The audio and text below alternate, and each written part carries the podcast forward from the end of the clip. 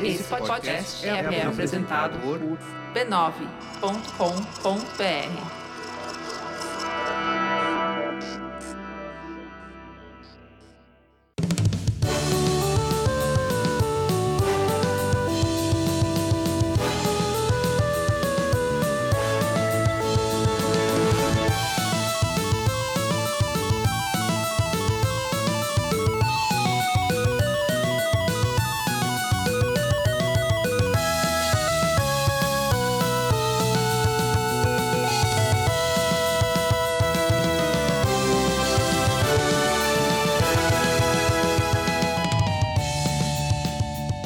Ao vivo, Poco Pixel número 140, eu sou o Adriano Brandão, do meu lado tá o Danilo Silvestre, tudo bom? Tudo bom, beleza? Maravilha! Qual que é o tema de hoje, Danilo? O tema de hoje é SEGA!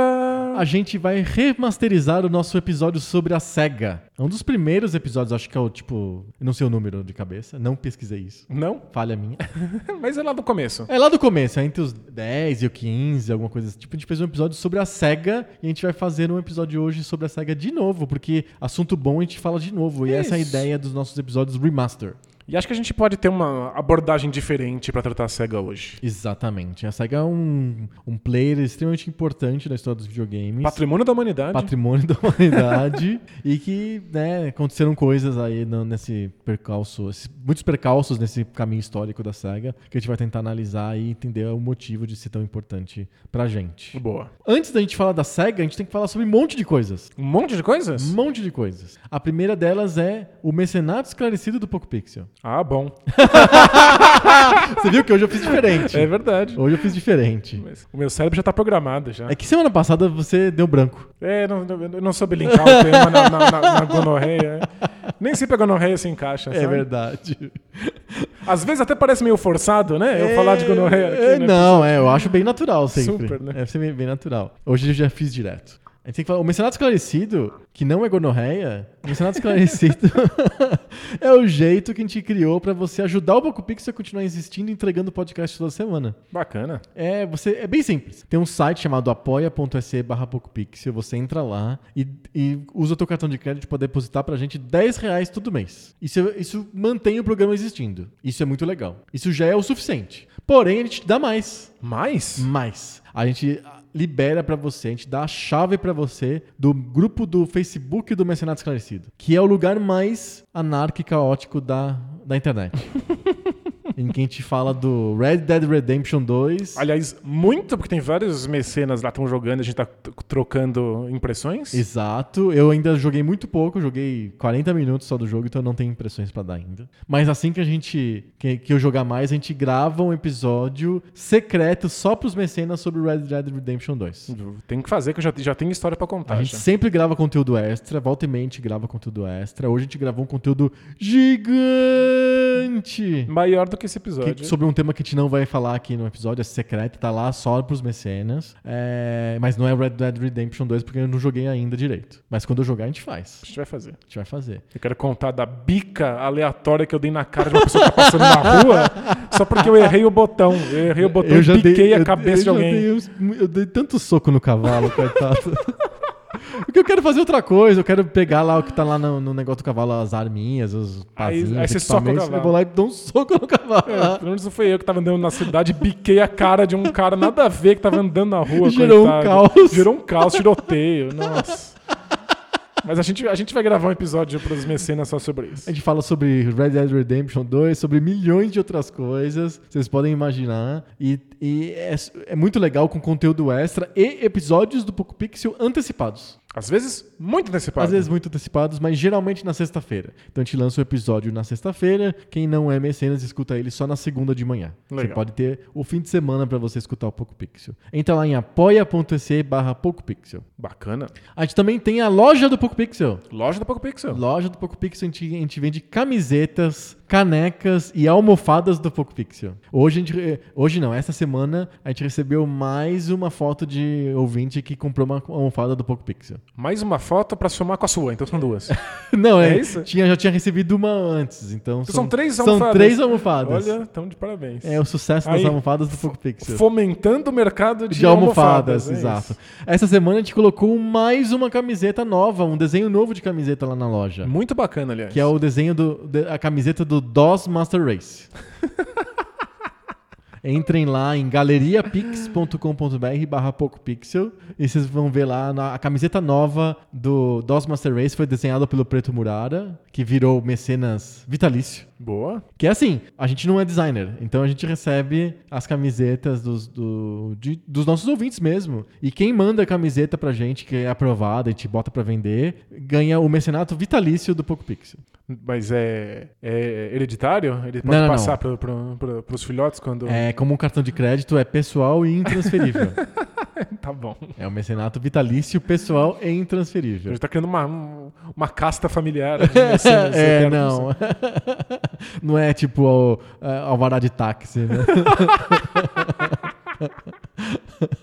que você passa, passa na herança, você declara no imposto de renda. É, São mecenas táxi do é. Pixel.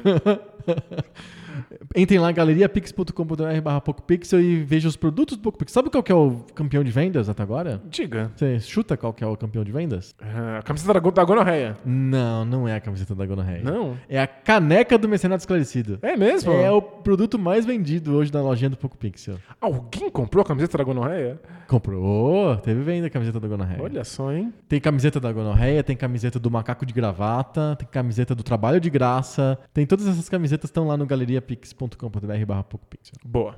É isso, vamos para o tema? Bora lá.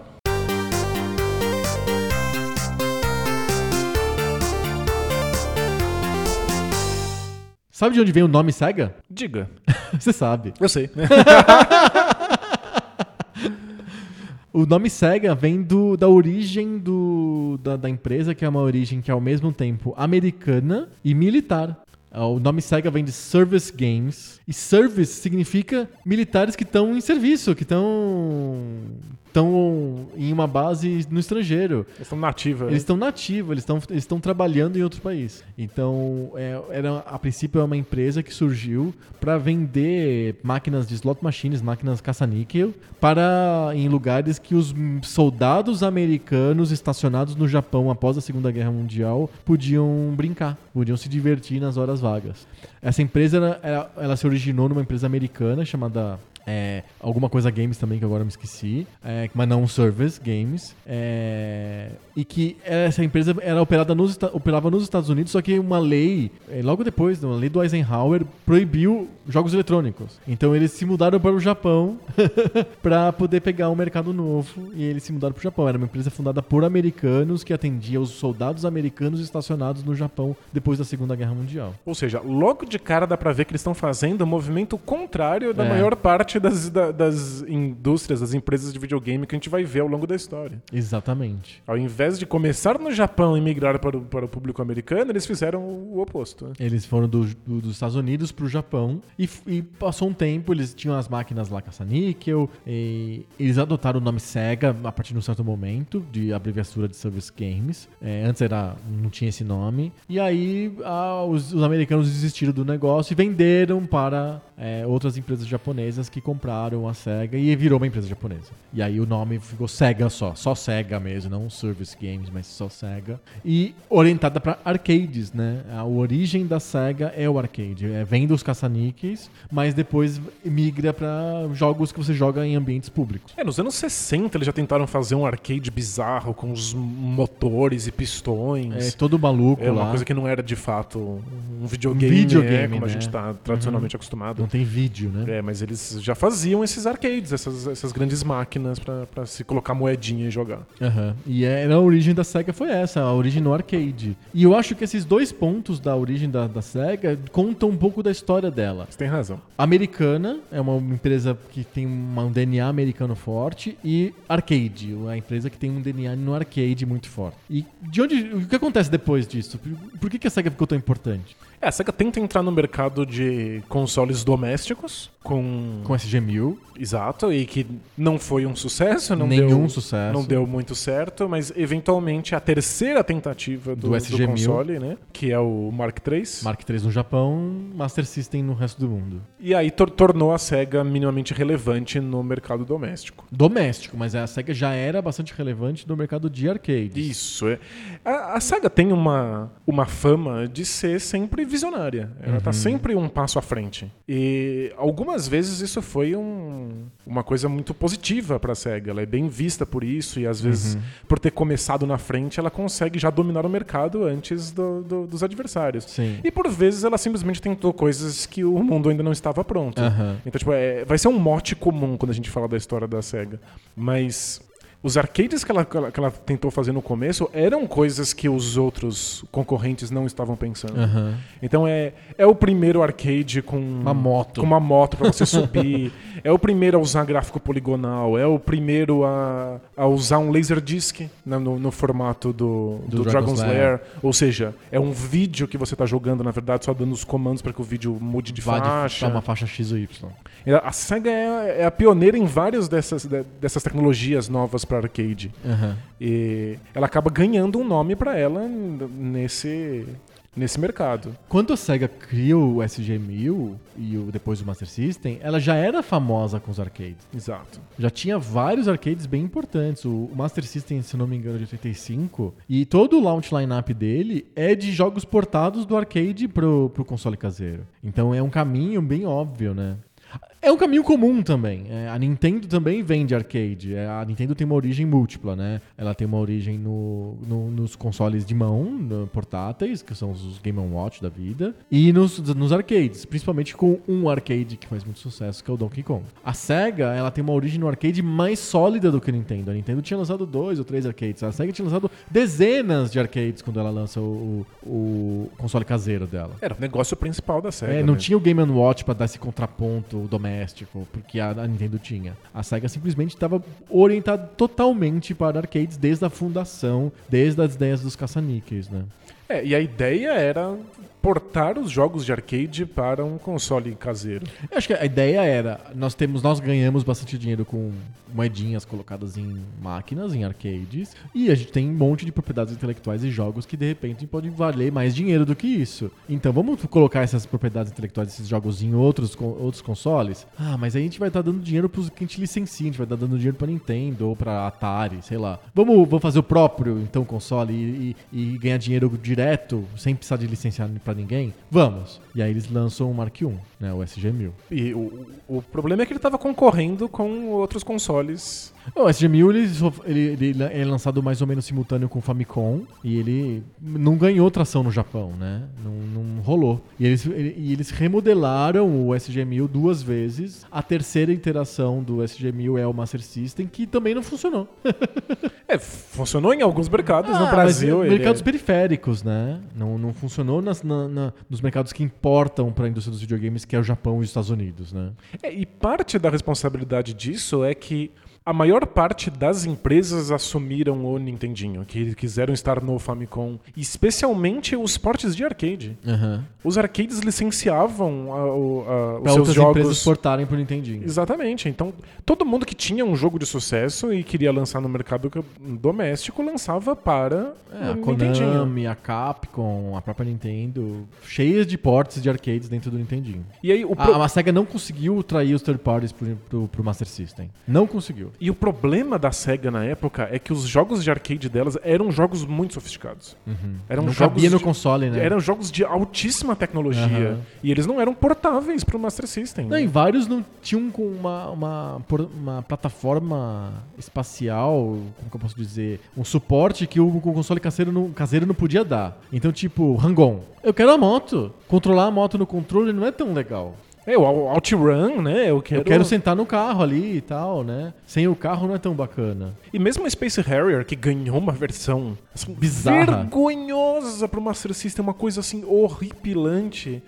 A graça dele de jogar no arcade é que ele tinha um manche, então você controlava aquele personagem que tá voando naquela metralhadora foguete bizarra. Bizarro. Com um manche de, de, de avião. Então você puxa pra trás e aí ele sobe. Tem, dá tem uma comandos experiência diferente, né? Exatamente. Então a SEGA dependia um pouco desse aparato dos arcades. Isso, eram arcades que eram mais que videojogos. Eles tinham uma, toda uma, uma, uma outra sensação, um elenco de sensações diferentes que, ele- que eles passavam pra você. E mesmo abrindo mão disso, do ponto de vista técnico, os jogos não eram portáveis. Então o Master System tinha problemas sérios. Não conseguia portar os próprios jogos da SEGA, e se quisesse portar outros jogos de outras empresas, Eles já estavam no Nintendinho. Nintendinho. Ah, Claro que a SEGA é, acabou fazendo os seus contratos com também de, por- de, de, por- de portar jogos com as principais distribuidoras que não estavam. não tinham uma exclusividade no começo com o Nintendinho, né? É, então a SEGA conseguiu chegar na, chegar na, na Tecnos e, e pedir, por exemplo, pra portar o Double Dragon. E aí a SEGA foi lá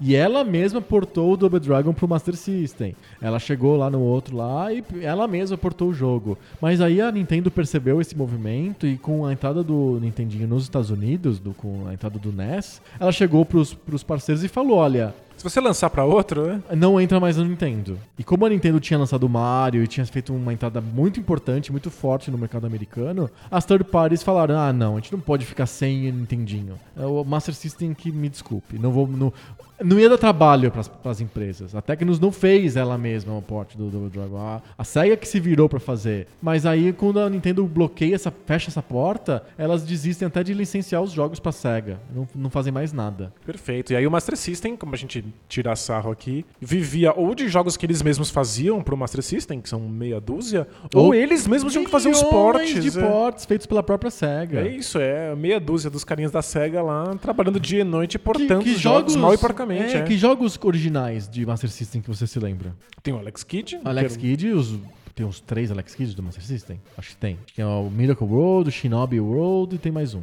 É, eu nunca. Na minha cabeça, os jogos do, do Alex Kidd e do Master System do Mega Drive são a mesma coisa, assim. Eles são. É que tem vários que tem os dois, né? que foram lançados pros dois Nos consoles. dois consoles. É, eu acho que o Shinobi World tem nos dois. Mas é, o Master System Tem, definitivamente... acho que tem um que é um, um no futuro, que é o Alex Kidd, tipo, num mundo tecnológico. Acho que tem. Eu não me lembro o nome agora. Mas tem um Alex Kidd assim. Que é só do Master System. Sci-fi, assim. É, é, exato. Mas não é um console cheio de, de jogos exclusivos, Não tem, né? eu só lembro do Alex Kidd. Isso porque eu tô falando de, de first party, feito pela própria SEGA. Não tem. Tem só o Alex Kidd. Talvez tenha um jogo de esporte que eles fizeram pra cumprir tabela, tipo aquele futebol que vendeu bastante no Brasil e tal. E- Mas todos os outros jogos eram portes. Por exemplo, Wonder Boy, que vendeu bastante, que depois virou a Mônica, que vendeu bastante no Brasil, é porte, não é um jogo original de, de Master System. O, o California Games, que também vendeu pra caramba no Brasil, a gente fala sempre desse jogo, jogo de festinha, etc. Era porte de jogo de computador e assim por diante. Não, jogos originais era só o Alex Kidd. Então, e mesmo que tenha algum jogo original que a gente não se lembre,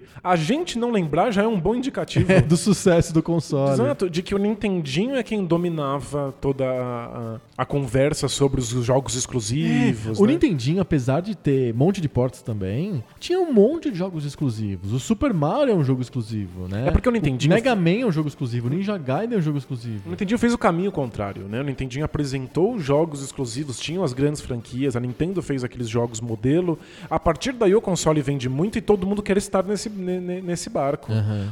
A, a SEGA não conseguiu fazer os próprios jogos exclusivos porque estava correndo ela mesma para fazer os ports. Sim, isso, não dava tempo. Não tinha, não tinha mão pra fazer tanto jogo, né? Mas isso permitiu que a SEGA abandonasse o console rapidamente. Rápido, ela antecipou, né? Ela, ela teve que adiantar o trabalho na ge- adiantar a geração. A SEGA teve que precipitar a geração nova, a quarta geração de, de consoles, com o Mega Drive, né? E aí a, a, a SEGA volta a ser a, a empresa que está dando o primeiro passo. De que está colocando a, revolução tecnológica no mercado. Porque o, o Mega Drive, que é o, o Genesis, né? Nos no- Estados Unidos. Estados Unidos ele Mega é um, Drive era uma, ma- uma empresa de que fazia, tipo, cortador de grama, uns motores nos Estados Unidos, uma coisa assim. é um nome mó bom, mas não, não pode usar. Não pode usar. E o, o Mega Drive já é um console muito mais poderoso que dá conta de fazer os ports adequados dos jogos da, da SEGA, de- no arcade. Isso, né? Aí o- você começa a ter Afterburner, Isso, e aí você jogos- tem um Space Harrier decente, tem o Altered Beast, né? tem o Altered Beast, é. Que era o jogo que vinha com o console, né? que vinha com o console e que era o jogo de arcade, né? Então, é, o arcade tá aí de novo. O Mega Drive é o console do arcade. Mas é, é um console que tem a tecnologia suficiente para dar conta do arcade da SEGA, né? Então a, a SEGA volta a ser a, a empresa com a melhor tecnologia disponível. Exato. É um, é um passo na frente. A questão do Mega Drive, e eu acho que é por isso que o console é tão importante, e, é, é, e é virtualmente o único console bem sucedido da SEGA. Sem dúvida, é. Eu acho que é o, o grande sucesso deles. Sim. É, não é só que eles estão iniciando uma geração, que eles estão iniciando uma tecnologia, que eles estão dando o, o melhor aparelho.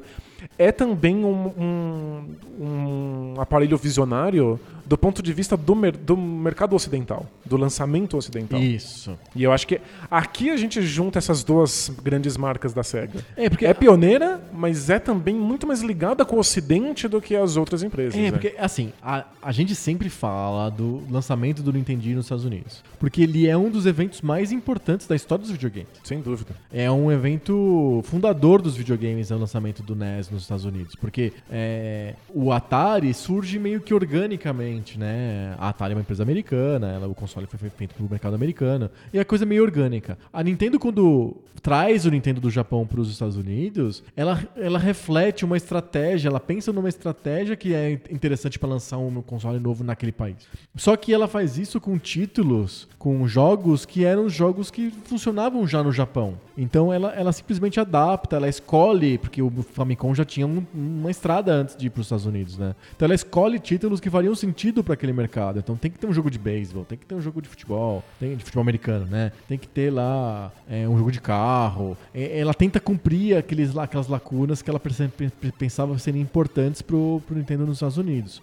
A SEGA, ela pega um mercado um pouco mais maduro e ela, ela ocidentaliza a operação toda, né? Ela cria o escritório dela nos Estados Unidos, a SEGA of America, e meio que fala assim, olha, você que tem que conseguir as franquias que a gente vai colocar no videogame, porque o, o Master System não tem nada. É terra arrasada, a gente vai criar do zero uma coisa nova pra colocar no mercado americano. E aí que eles e criam uma estratégia de arcades e nomes famosos, né? Precisa de ter é, pessoas famosas, celebridades, ar- esportistas, artistas que endossam o, o Mega Drive, ou Genesis, no caso, nos Estados Unidos. É, o- a Nintendo, ela tinha a ideia de lançar jogos pro público ocidental. É que eles não eram pensados pro público ocidental.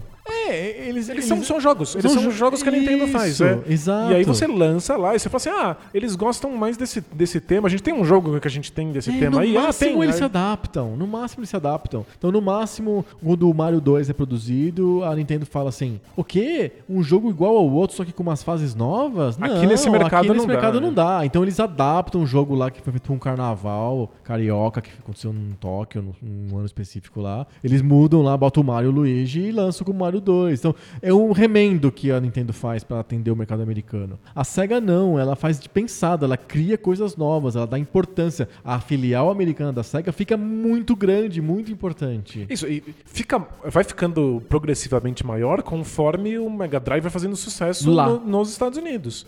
É, o, o Mega Drive não pegou muito no Japão. Aliás, não pegou em nenhuma maneira no Japão. É, acho que não foi um fracasso total, mas ficou atrás do Nintendinho, ficou atrás do PC Engine e, depois ficou do- muito atrás do do Super, Nintendo. Nintendo, do Super Famicom. Mas o Mega Drive deu muito certo nos Estados Unidos E ficou na frente Super Consequentemente, porque a Sega of Super America, Nintendo, no caso. a Sega of America também cuidava da, da, da parte europeia, até existia a Sega, a A Sega, SEGA da Europa, que é baseada em Londres. Então, o Mega Drive deu muito certo na Europa e nos Estados Unidos. E conforme foi crescendo, a Sega, a Sega of America também foi crescendo junto. Foi ganhando mais poder dentro da Sega. A ponto de que, eventualmente, a gente vai ter rixas e duelos de ego terríveis com o Japão. Mas acho que é, é um indicativo de quanto ter pensado no mercado americano fez o Mega Drive ser um console diferente. Isso. Ele é diferente. Você compara o Super Nintendo com o Mega Drive, com o Genesis, são consoles muito diferentes. É, não só porque o Mega Drive ele é um pouco mais velho do que o Super Nintendo, então ele tem um jeito técnico diferente, mas também porque os jogos são diferentes. O Mega Drive tem essa coisa engraçada de conviver com o Nintendinho, né? Ele convive com o Nintendinho por muitos anos. Mas tirando, tirando isso, você vai ver os títulos, são os jogos são muito, muito, muito diferentes. Não tem, por exemplo, um jogo tipo To- Toad John and Earl no, Ah, no. Super Nintendo. Porque é um jogo que não tem absolutamente nada a ver com a escola japonesa de game Isso. design. Né, tá muito mais ligado com os jogos europeus que a gente Nossa, o via no- Todiano no- é muito europeu. A gente acha que ele é muito americano porque ele fala de hip hop, e os personagens são engraçadões, e falam gíria e tal. E tem uma linguagem estética lá do Keith Haring, do, né, que é os anos 90 comem muito disso. Mas o jogo, a jogabilidade em si, ele é um jogo de ZX Spectrum. Exatamente, ele remete muito a esses primeiros computadores europeus, né? Exato. É, o- a, a Nintendo, pensando no, no- no público ocidental, coloca sempre japoneses pra fazer os jogos. Né? Ele é, é um, a Nintendo é um estúdio muito fechado. a Nintendo é. não tem nada, nos- nu- nunca teve nada nos Estados Unidos a não ser é, tradução e comercialização. Não tem um jogo que é feito nos Estados Unidos. Exato, então é um game design Até japonês hoje. e que a gente aprendeu a associar com a experiência moderna de videogame. A, a Sony, por exemplo, é, hoje, né, ela se ocidentalizou completamente. Então ela tem um monte de estúdios nos Estados Unidos, no Canadá, etc. A, a Nintendo, nada. Ela é tudo no Japão. É, a Sony ainda tinha alguns estúdios que eram exclusivamente japoneses, mas acho que hoje em dia isso já não faz muito sentido. Então, os estúdios japoneses que ficam no Japão tem um monte de europeus trabalhando. Sim, é tudo bem global. É, hoje já, já não faz muito Não, sentido. mas menos, na, menos a Nintendo. É, acho que a Nintendo tem menos conversa com. com- Me- mesmo com o Switch, que é um sucesso, é, a produção de jogos é toda centralizada no Japão, lá em Kyoto, e acabou, assim. Não tem conversa. Mas esse movimento contemporâneo glo- globalizado que a gente vê, que são estúdios muito mistos fazendo jogos, a SEGA já fazia nos anos 90 com o Mega Drive. Então o- o- a gente tem um pessoal na SEGA of America, é, americanos lá fazendo os jogos junto com europeus, e aí o estúdio, os, os estúdios japoneses mandavam pessoas para os Estados Unidos para acompanhar a produção. Então você já tem uma conversa muito maior. E os jogos saem com uma cara muito diferente por conta Sim, disso. Exato. Já, já ex- existe a trajetória da SEGA no arcade, então são jogos mais voltados para o arcade, do Aham. ponto de vista das mecânicas, mas você também tem essa cara globalizada que os jogos da- do, do Mega Drive tinham e que não condiziam com o que a Nintendo estava fazendo. Exato. A Nintendo sempre ficou mais com um jeito mais japonês, com um gosto mais japonês, um gosto mais mainstream japonês, digamos assim. Enquanto a SEGA ou oscilava entre um gosto bem ocidental ou um gosto meio fringe, assim, do, no Japão, assim, uma coisa meio de nicho lá no Japão também. Ela flertou com os dois públicos, né? Dependendo do que o mercado precisava, né? No Dreamcast, ela precisava de entrar nos Estados Unidos mais forte, então a 2K, por exemplo, surge a partir disso. Aí quando ela quando o Saturno só funcionava no Japão, então ela tinha os estúdios com carta branca fazendo jogos bizarros bem japoneses. É que isso que é engraçado. A SEGA nunca fez muito sucesso no Japão. Então, me parece que no Japão eles sempre tentaram ser ousados. Aham. Tipo, já que estamos atrás, vamos tentar fazer alguma coisa esquisita e vamos pegar algum É, e- público e, nicho. nos é. Estados Unidos ela é bem mainstream. Ela é né? bem mainstream, ela tá, na verdade, pautando a conversa. Aham. Em termos de tecnologia, em termos de abordagem, em termos dos arcades. Então você tem essa mistura de os jogos japoneses da SEGA são meio esquisitos e nichados e os jogos euro- eh, ocidentais, Japo- é, americanos. americanos, eles são jogos É, de ação do Michael Jackson, é, é. Michael Jackson, Aham. com, com caras reconhecíveis. Que acho que é uma das Exato. grandes, grandes caras da SEGA é colocar caras de outras pessoas. é, né? tem o James Buster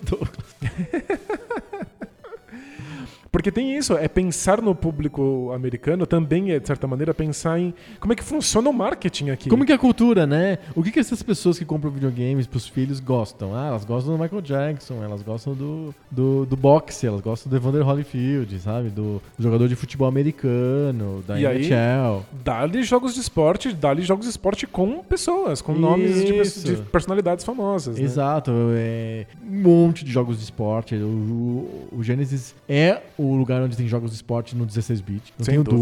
dúvida. A, a gente no Brasil se acostumou a jogar, tipo, FIFA, FIFA International Soccer e International Superstar Soccer no Super Nintendo, mas os jogos de esporte quase todos estavam no, no, no Mega Drive. Então o NHL mais legal é o do, do Mega Drive. O FIFA também. também, o mais legal é o do Mega Drive. Ele tem uma versão a mais. O FIFA tem uma versão a mais do Mega Drive. Tem o FIFA International Soccer 2, digamos assim.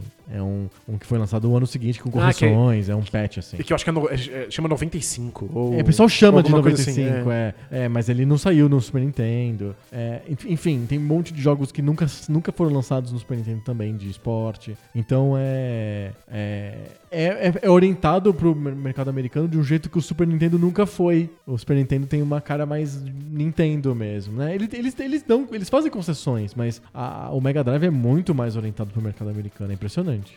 E tem uma coisa muito importante no Mega Drive que a gente não falou até agora, que não é exatamente americana, mas é pensada um pouco pro público americano, que é o Sonic. Ah, sem dúvida. Ele é uma resposta ao Mario, mas ele é uma resposta que foi pensada desde o começo pra ser atraente pro público americano. Não é americano, ele não é feito no- no- nos Estados Unidos, ele sempre foi feito no Japão desde o começo. Embora, entre os possíveis é, designs do personagem, vários tenham sido feitos na Sega of America. Aham. Então, pra escolher qual é que vai ser esse personagem que vai estampar esses, esses grandes jogos, eles tinham opções que eram estritamente americanas. Um personagem super bombadão e musculoso, Aham. e sem camisa, e com uma metralhadora. Com armas, né? com armas, mas eventualmente ganhou o Sonic, que é um design japonês. Aham. É, e, e o jogo é japonês, né? É.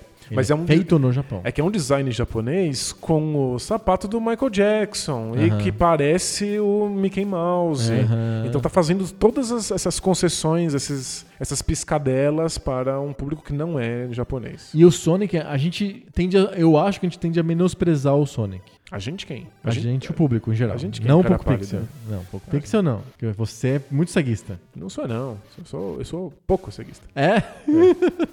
Só um Só um pouquinho. pouquinho, só um pouquinho, só um tiquinho. É, o Sonic, a gente esquece, mas o Mega Drive não tava fazendo sucessão nos Estados Unidos quando ele foi lançado. Ele fez, ele fez um sucesso ok. É, o começo foi mais, mais o difícil. começo é. foi mais difícil e o Nintendinho, por incrível que pareça, fazia uma frente, uma sombra grande pro, pro, pro, pro Mega Drive, pro Genesis nos Estados Unidos.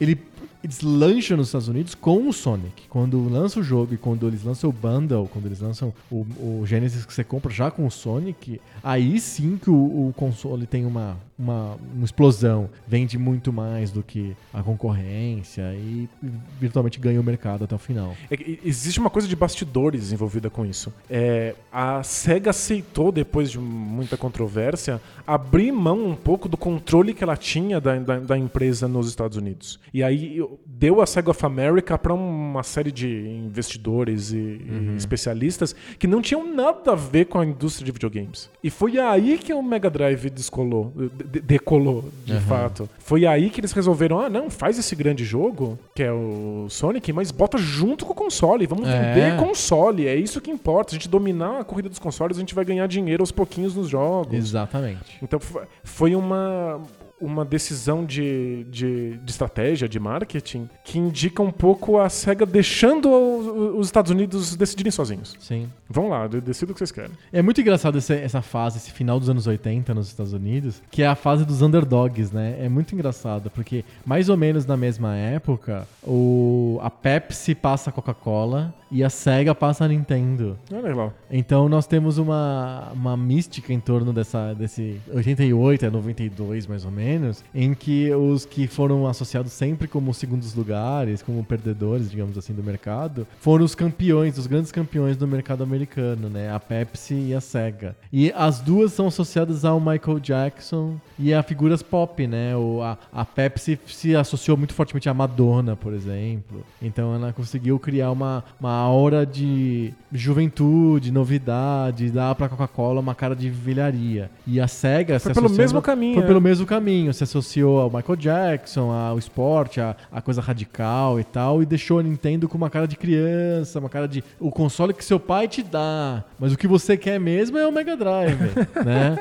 É muito engraçado que por uns quatro anos isso funcionou em paralelo. Era o espírito do tempo, eu acho. Faz sentido, é. Muito engraçado. E o, o Mega Drive virou, de certa maneira, esse console maduro. É que é, tipo, é um tipo de maturidade que pra gente hoje não faz nenhum sentido. Mas era um console mais velho, do Aham. ponto de vista da demografia dele. Sim, sim. Né? Então era, era mais adolescente, tinham jogos mais, mais pesados. Orientado é. pro arcade, que era um ambiente que a princípio só os um pouquinho mais velhos que frequentavam, né? Faz sentido, é, né? É, tentando trazer os jogos, inclusive, que os adultos jogavam no- no- nos arcades. Aham. Então tem coisas mais violentas, tem um Mortal Kombat que... Que não era que censurado. não tira o sangue. Tem coisas como Splatterhouse, com Exato. sangue por todos os lados. Então é um console maduro, é uma maturidade cômica, juvenil. É, é bastante adolescente, assim, né? É, é tão maduro quanto um moleque de 12 anos se acha maduro. Isso, é isso. Que ele se acha muito maduro, ele é, muito eu adulto. gosto de heavy metal, de sangue, filmes de terror. Exato, e de gosmeira. E, e Gore. aí, é, e aí o, o Mega Drive abraça esse tipo de coisa. O que já é um passo interessante. A gente não teria chegado nos jogos verdadeiramente maduros, nos serious games, nos adult games de hoje, sem ter feito esse, esse passo com a Mega Drive, né? E, e acho que é por isso que ele, a- a- ele puxa um pouco de jogabilidades europeias, que nem o Toe Junk, que, que puxa dos jogos de ZX Spectrum. Que são. É um público de computador, é um público mais velho mesmo, né? Não é. Ele, ele quer uma, uma jogabilidade mais lenta, que ele fique pensando, puzzles que ele precisa de, de quebrar mais a cabeça pra conseguir achar a solução. É, é que isso existe simultaneamente com os jogos ultra frenéticos, cheios de tiros e cores e luzes, os, os, os run and guns da vida, Aham. porque tá vindo também de uma estética do, do arcade. Aham. Ele Então- puxa desses dois públicos, né? É isso. O arcade e os computadores. É o né? adolescente do arcade e o, o- o pessoal mais maduro do computador. Aham. E isso faz o jogo, o, o videogame, ser um videogame visto como menos infantil. Sim. Mas tipo,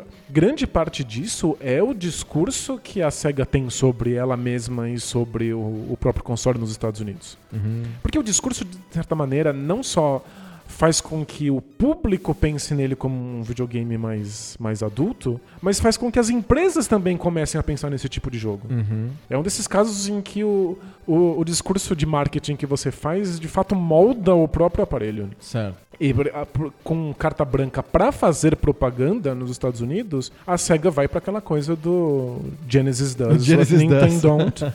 No sentido de que a- o Genesis faz coisas impensáveis. É, Uhum. Ele é transgressor, ele, ele, é tecnicamente radical, é. superior e também é é em termos de atitude. Exatamente.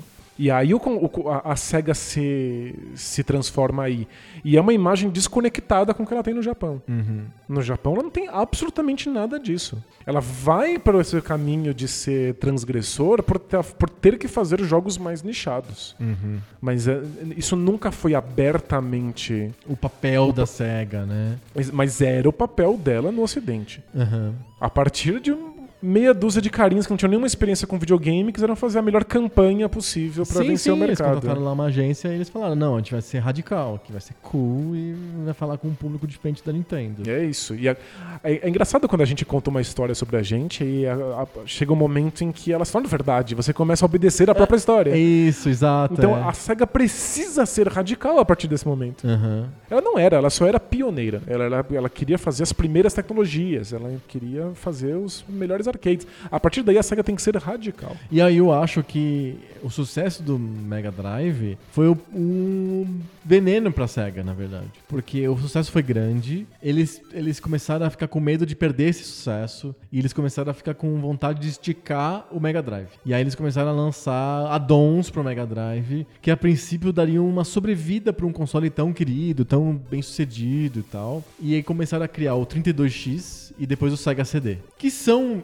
Acho que é o contrário, né? É o primeiro Sega CD, né? Isso, porque o Primeiro 32 Sega CD. O 32X, na verdade, sai praticamente simultâneo Ao com o Sega Saturno. Saturn. Uhum. É do tipo, a gente tá lançando o Saturn, mas se você não tem dinheiro pra ele, já tem um Mega Drive, não tem problema. Você vai ter quase o mesmo poder que o Saturn, pagando menos da metade do preço. Pra, pra ter nenhum jogo. Pra ter três jogos. né? É, esse que é o ponto, né? O, o, o que a SEGA não viu é que o Sega CD e o 32X, eles ampliavam a vida útil do Mega Drive, do Genesis. Do- ok, é, ampliavam. Mas é que é, eles criavam, eles dividiam o mercado do Genesis, que ele era um mercado só. Era um mercado único, grandão, que o, o, o third party lançava um jogo e atendia todo mundo. Quando ele divide o mercado em Sega CD e 32X e quem não tem nenhum dos dois, eh, cria-se três mercados pequenos que o- ninguém quer atender. Os, os third parties falam, não vou para esse mercado menor, eu vou pro mercado grandão aqui. É, é, eu sei que é hobby mundial, inclusive é, é o hobby que vai unir o Brasil Ah. é bater na SEGA, né? Todo mundo gosta de dar umas porradas na SEGA, porque é, é muita cagada. O SEGA CD é um erro terrível, o 32X é medonho, juntar as duas coisas é catastrófico, o SEGA Saturn vai ser uma merda depois.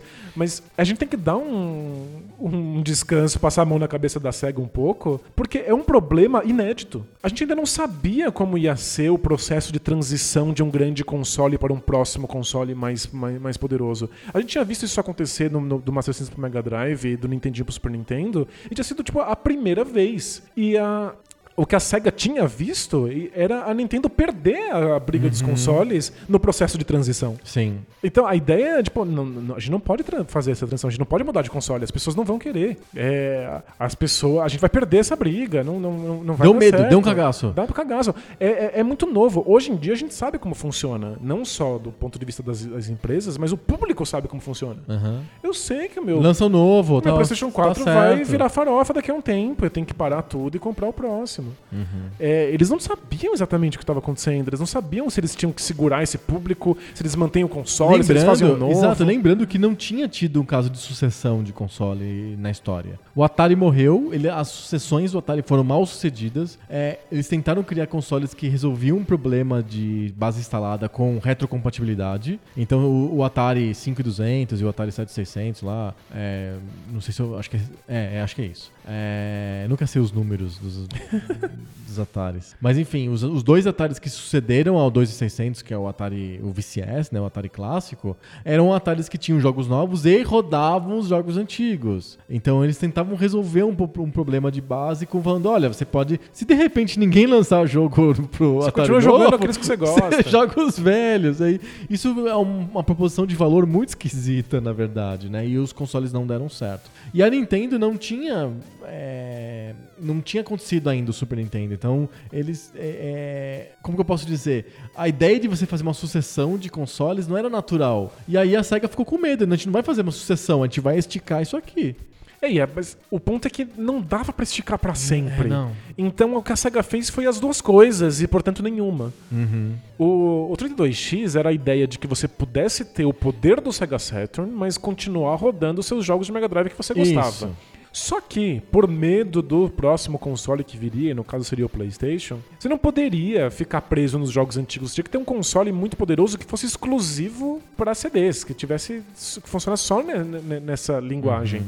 Então você tem que lançar o Sega Saturn junto. E aí não funcionou, quebrou muito a base, é, repartiu demais a base. Os third parties falaram: eu vou fazer jogo pra o quê? É pro 32X, pro Sega CD ou pro Saturno? E quanto Aí não fizeram pra nenhum deles. É, basicamente fizeram pro Isso, é, PlayStation. Porque aí é um só, né? Você sabe que o público tá todo ali Exato. e pronto, né? É muito complicado, mas em defesa da SEGA era uma decisão difícil de ser tomada. Era um, a gente não sabia exatamente como o mercado iria reagir. E, e, não dá pra, não é dá pra complicada. julgar porque a Nintendo também não fez a transição direito. Ela também não soube, ela ficou assustada com a história. É, é, ela teve a transição na mão quando ela teve a Sony parceira no Super Nintendo, no Super Nintendo PlayStation, sei lá o nome que ia dar, iam dar pro negócio. Mas lembra que possivelmente seria, seria um add-on também. Então eles É. também estavam cogitando com isso. Isso, a Nintendo não tava sabendo fazer também. Não foi só a SEGA. A entrada da- do PlayStation da Sony foi meio de surpresa pra todo mundo, pro mercado todo. É, e o fato de que a, a Sony vai vencer a geração. Porque eles, e- ninguém acreditava assim, a Sony vai entrar, eles não têm não tem IP, não tem nenhum jogo, eles, não,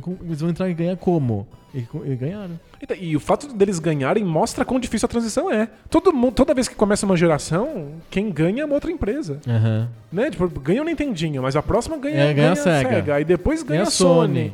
É, é difícil você segurar a sua. É que a, a partir do momento que a Sony de- ganha, ela não desganha nunca mais, né? É, mas ela, ela teve. Ela briga teve, tipo- ferrenha de um novo player que foi a Microsoft. Isso, ela, ela sofreu, ela suou com o 360, ela ganhou por causa do Japão e ganhou no focinho do cavalo, assim, né? E isso porque a gente tá desconsiderando o Wii, né? Que vendeu muito mais que, que, ele- que, o- que o Play 3 e do que o 360. Mas que Mas, não, tá- mas deixa muito claro como é. É. co- como é difícil, como cada geração parece que é uma história nova. É uma história nova. É, é claro que você tem uma base instalada já que está interessado no seu próximo console, mas você não garante que eles vão Essa transição migrar. não é garantida. E especialmente quando a- você faz oito consoles simultâneos e aí E eu- mesmo com IPs, você não, não garante que as pessoas vão migrar. A pessoa pode ficar encantada com a plataforma nova e falar: tudo bem que não tem Mario nela, eu me adapto, eu jogo outra coisa. É, que afinal foi o que a, a SEGA provou, fazendo com que pessoas encantadas pelo Mario no Nintendinho mig- migrassem para o Sonic no Mega Drive. Exato. Porque era um jogo de plataforma também, só que mais radical, mais rápido, mais bonito. Isso, com tudo, tudo novo, e aí as pessoas acabam migrando pro, pro,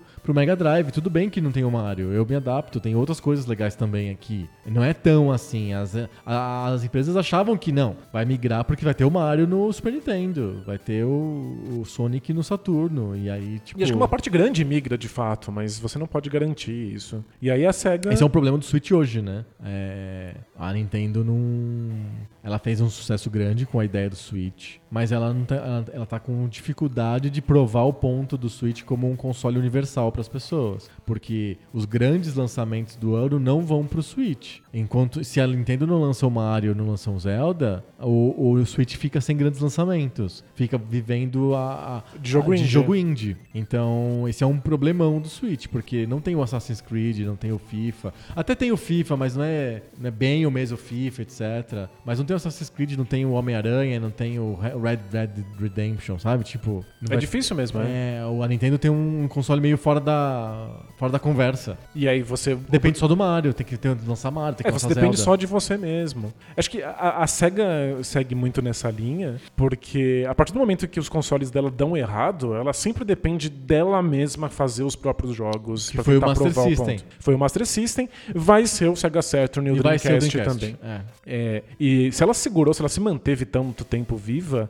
é porque ela deu conta de fazer os próprios jogos ali e ter um público cativo. Eu acho que o, o Genesis determinou uma identidade pra SEGA que prendeu um público que nunca mais foi embora. Então quando lançou 32X e Sega CD e o mercado ficou muito Tudo perdido, fragmentado, é. fragmentado, você não sabia o que você comprava. E se você comprou, você ficou muito frustrado, porque custou caro e você tinha três jogos pra jogar. Sim. Muita gente ficou puta, mas muita gente nunca mais abandonou. Muita gente foi pega por aquela estética, pela aquela abordagem, por aquele, aquele modo novo de Uhum. A pensar. Linguagem da Pela linguagem da SEGA. É, pela ideia de que ela tá errando, mas ela tá errando porque ela é pioneira, porque ela tenta nova Tá tecnologia, né? ela tá arriscando. É uma empresa. De fato, é uma empresa que arriscou muito. Uhum. É, você tá com um cagaço porque você não sabe como partir pra próxima geração. O que, que você faz? Faz três consoles? Ao mesmo tempo. Você tenta segurar o Sega CD, o 32X e o Sega Saturn juntos? É tipo, é, é arriscado demais. É uma empresa que de fato arrisca. E tem gente que nunca abandonou esse discurso na Sega. Gosta demais disso. Então, quando o Sega, o Sega Saturn vai ser um grande fracasso de público, é, curiosamente não tanto no Japão, mas do- definitivamente no, no- no Ocidente inteiro ele é um, um fracasso. Marginal, né? Muito marginal, mas com gente que não pensou duas vezes. Com gente que pulou no Sega Saturn e que amava os jogos e de certa maneira, hoje em dia, quando a gente olha pra trás e, e pensa no Sega Saturn, ele se tornou um, um console cult. Ele tem grandes jogos, porque eles são muito diferentes de todo o resto. É, a SEGA foi. qu- Quanto mais acuada ela foi ficando, mais ela falava uma língua diferente dos outros. Sim. Ela já, já tinha a fama de ser inovadora, mas quando ela já não tinha mais chance mesmo, ela tentou fazer as coisas mais diferentes que ela dava conta. Então, o processo de transição foi difícil, a SEGA perdeu a maior parte do público, ela cometeu várias, vários erros terríveis de, de mercado, mas ela teve um público cativo, que de fato nunca foi embora. É, e eu acho que co- coisas como o Nintendo Switch estão nessa chave de, puta, não tá saindo os jogos atuais, eu quero os grandes Os lançamentos. AAA do momento. Mas tem as pessoas que estão lá agarrando o Switch porque sabem que basta um jogo da Nintendo pra você ter o seu console. Então, eu sou eu adoro o Switch. E basicamente eu vivo do, do Switch assim, na, na seguinte. Na, na seguinte lógica. O jogo saiu no Switch, então eu compro a versão do Switch. Ah, não saiu? Ah, Você então eu compro do Play 4. É, que eu, eu não sentido, tenho o Xbox One. Então é, é isso. Então, por exemplo, saiu agora o NBA 2K Playgrounds 2, o maior nome de jogo de todos os tempos. Se for adicionando os nomes lá, vira um nome gigante, né?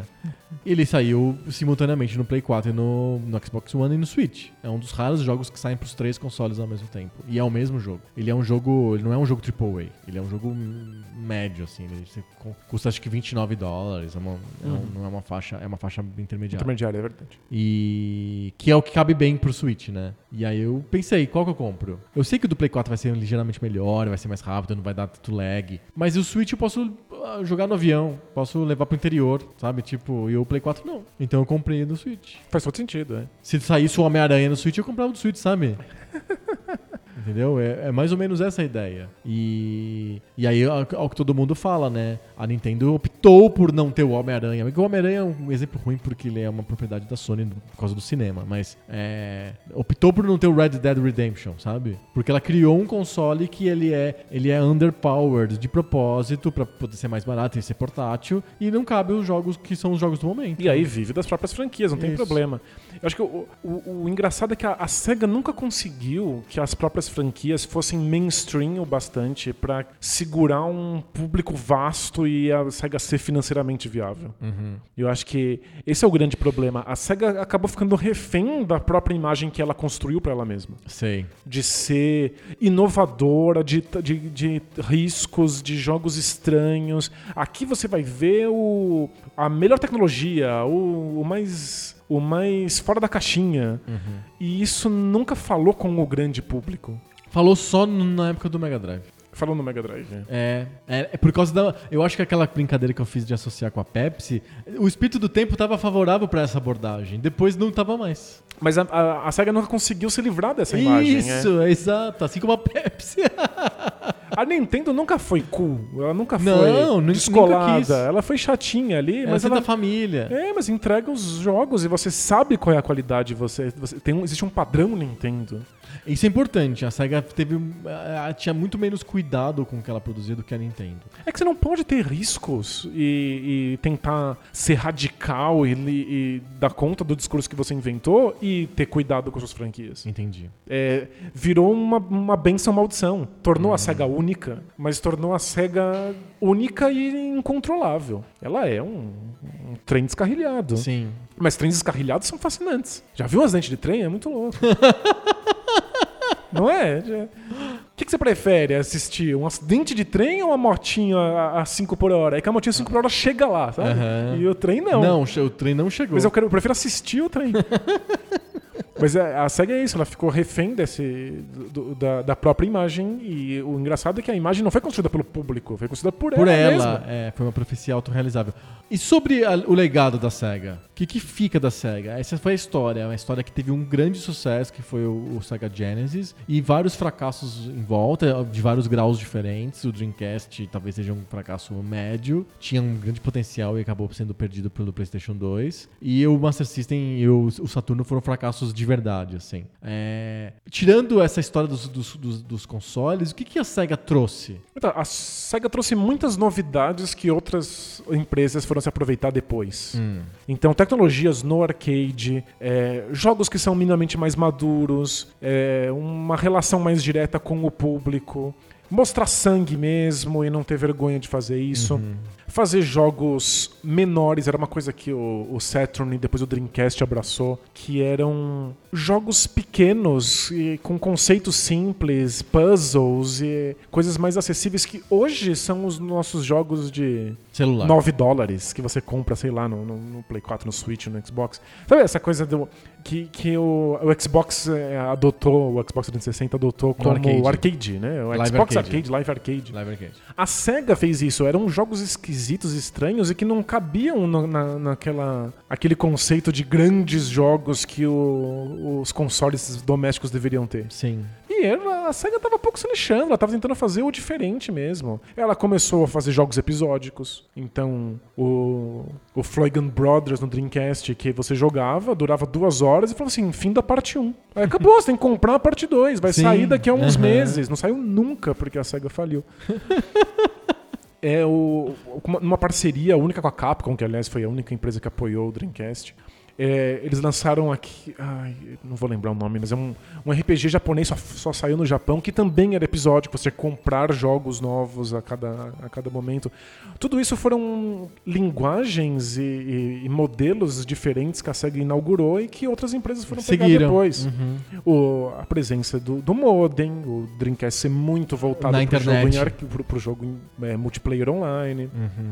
O Phantasy Star Online, que era um massive multiplayer online para consoles. Perfeito. É, a SEGA fe- fez a inovação, outras pessoas seguiam. Eu acho que o, É mais, é mais nesse espírito do que IPs, né? Acho que as- os IPs meio que ficaram reduzidos só ao Sonic, né? a SEGA tem grandes IPs. O ponto é que nunca chegou num, num- num ponto em que a SEGA pudesse se apoiar nessas IPs e fazer jogos só dela.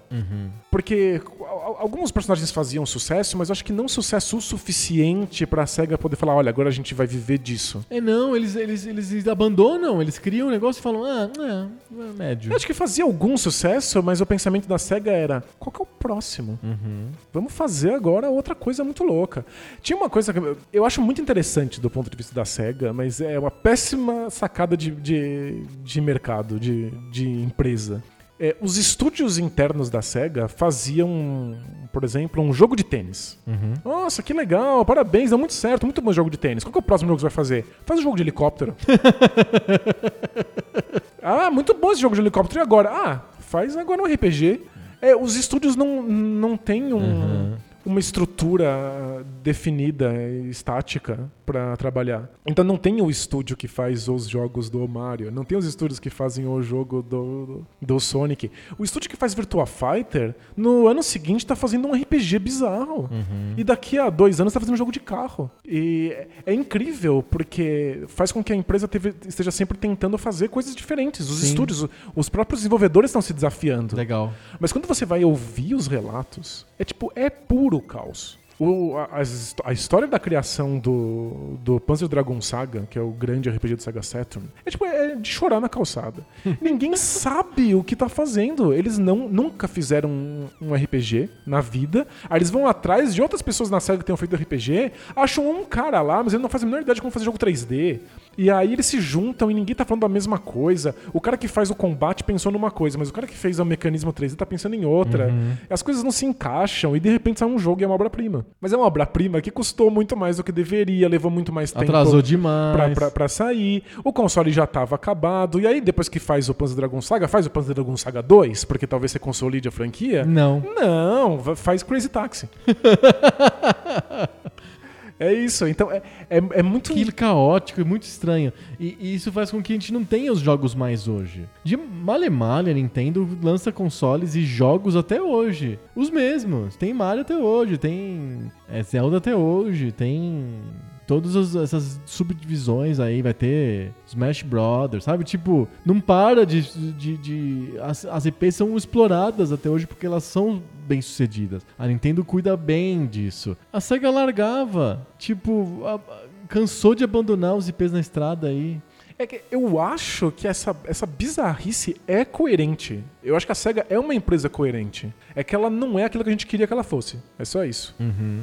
Ah, todo o discurso de ser inovadora, de ser radical, de ser na tua cara, faz com que ela não possa ficar com as mesmas franquias sempre.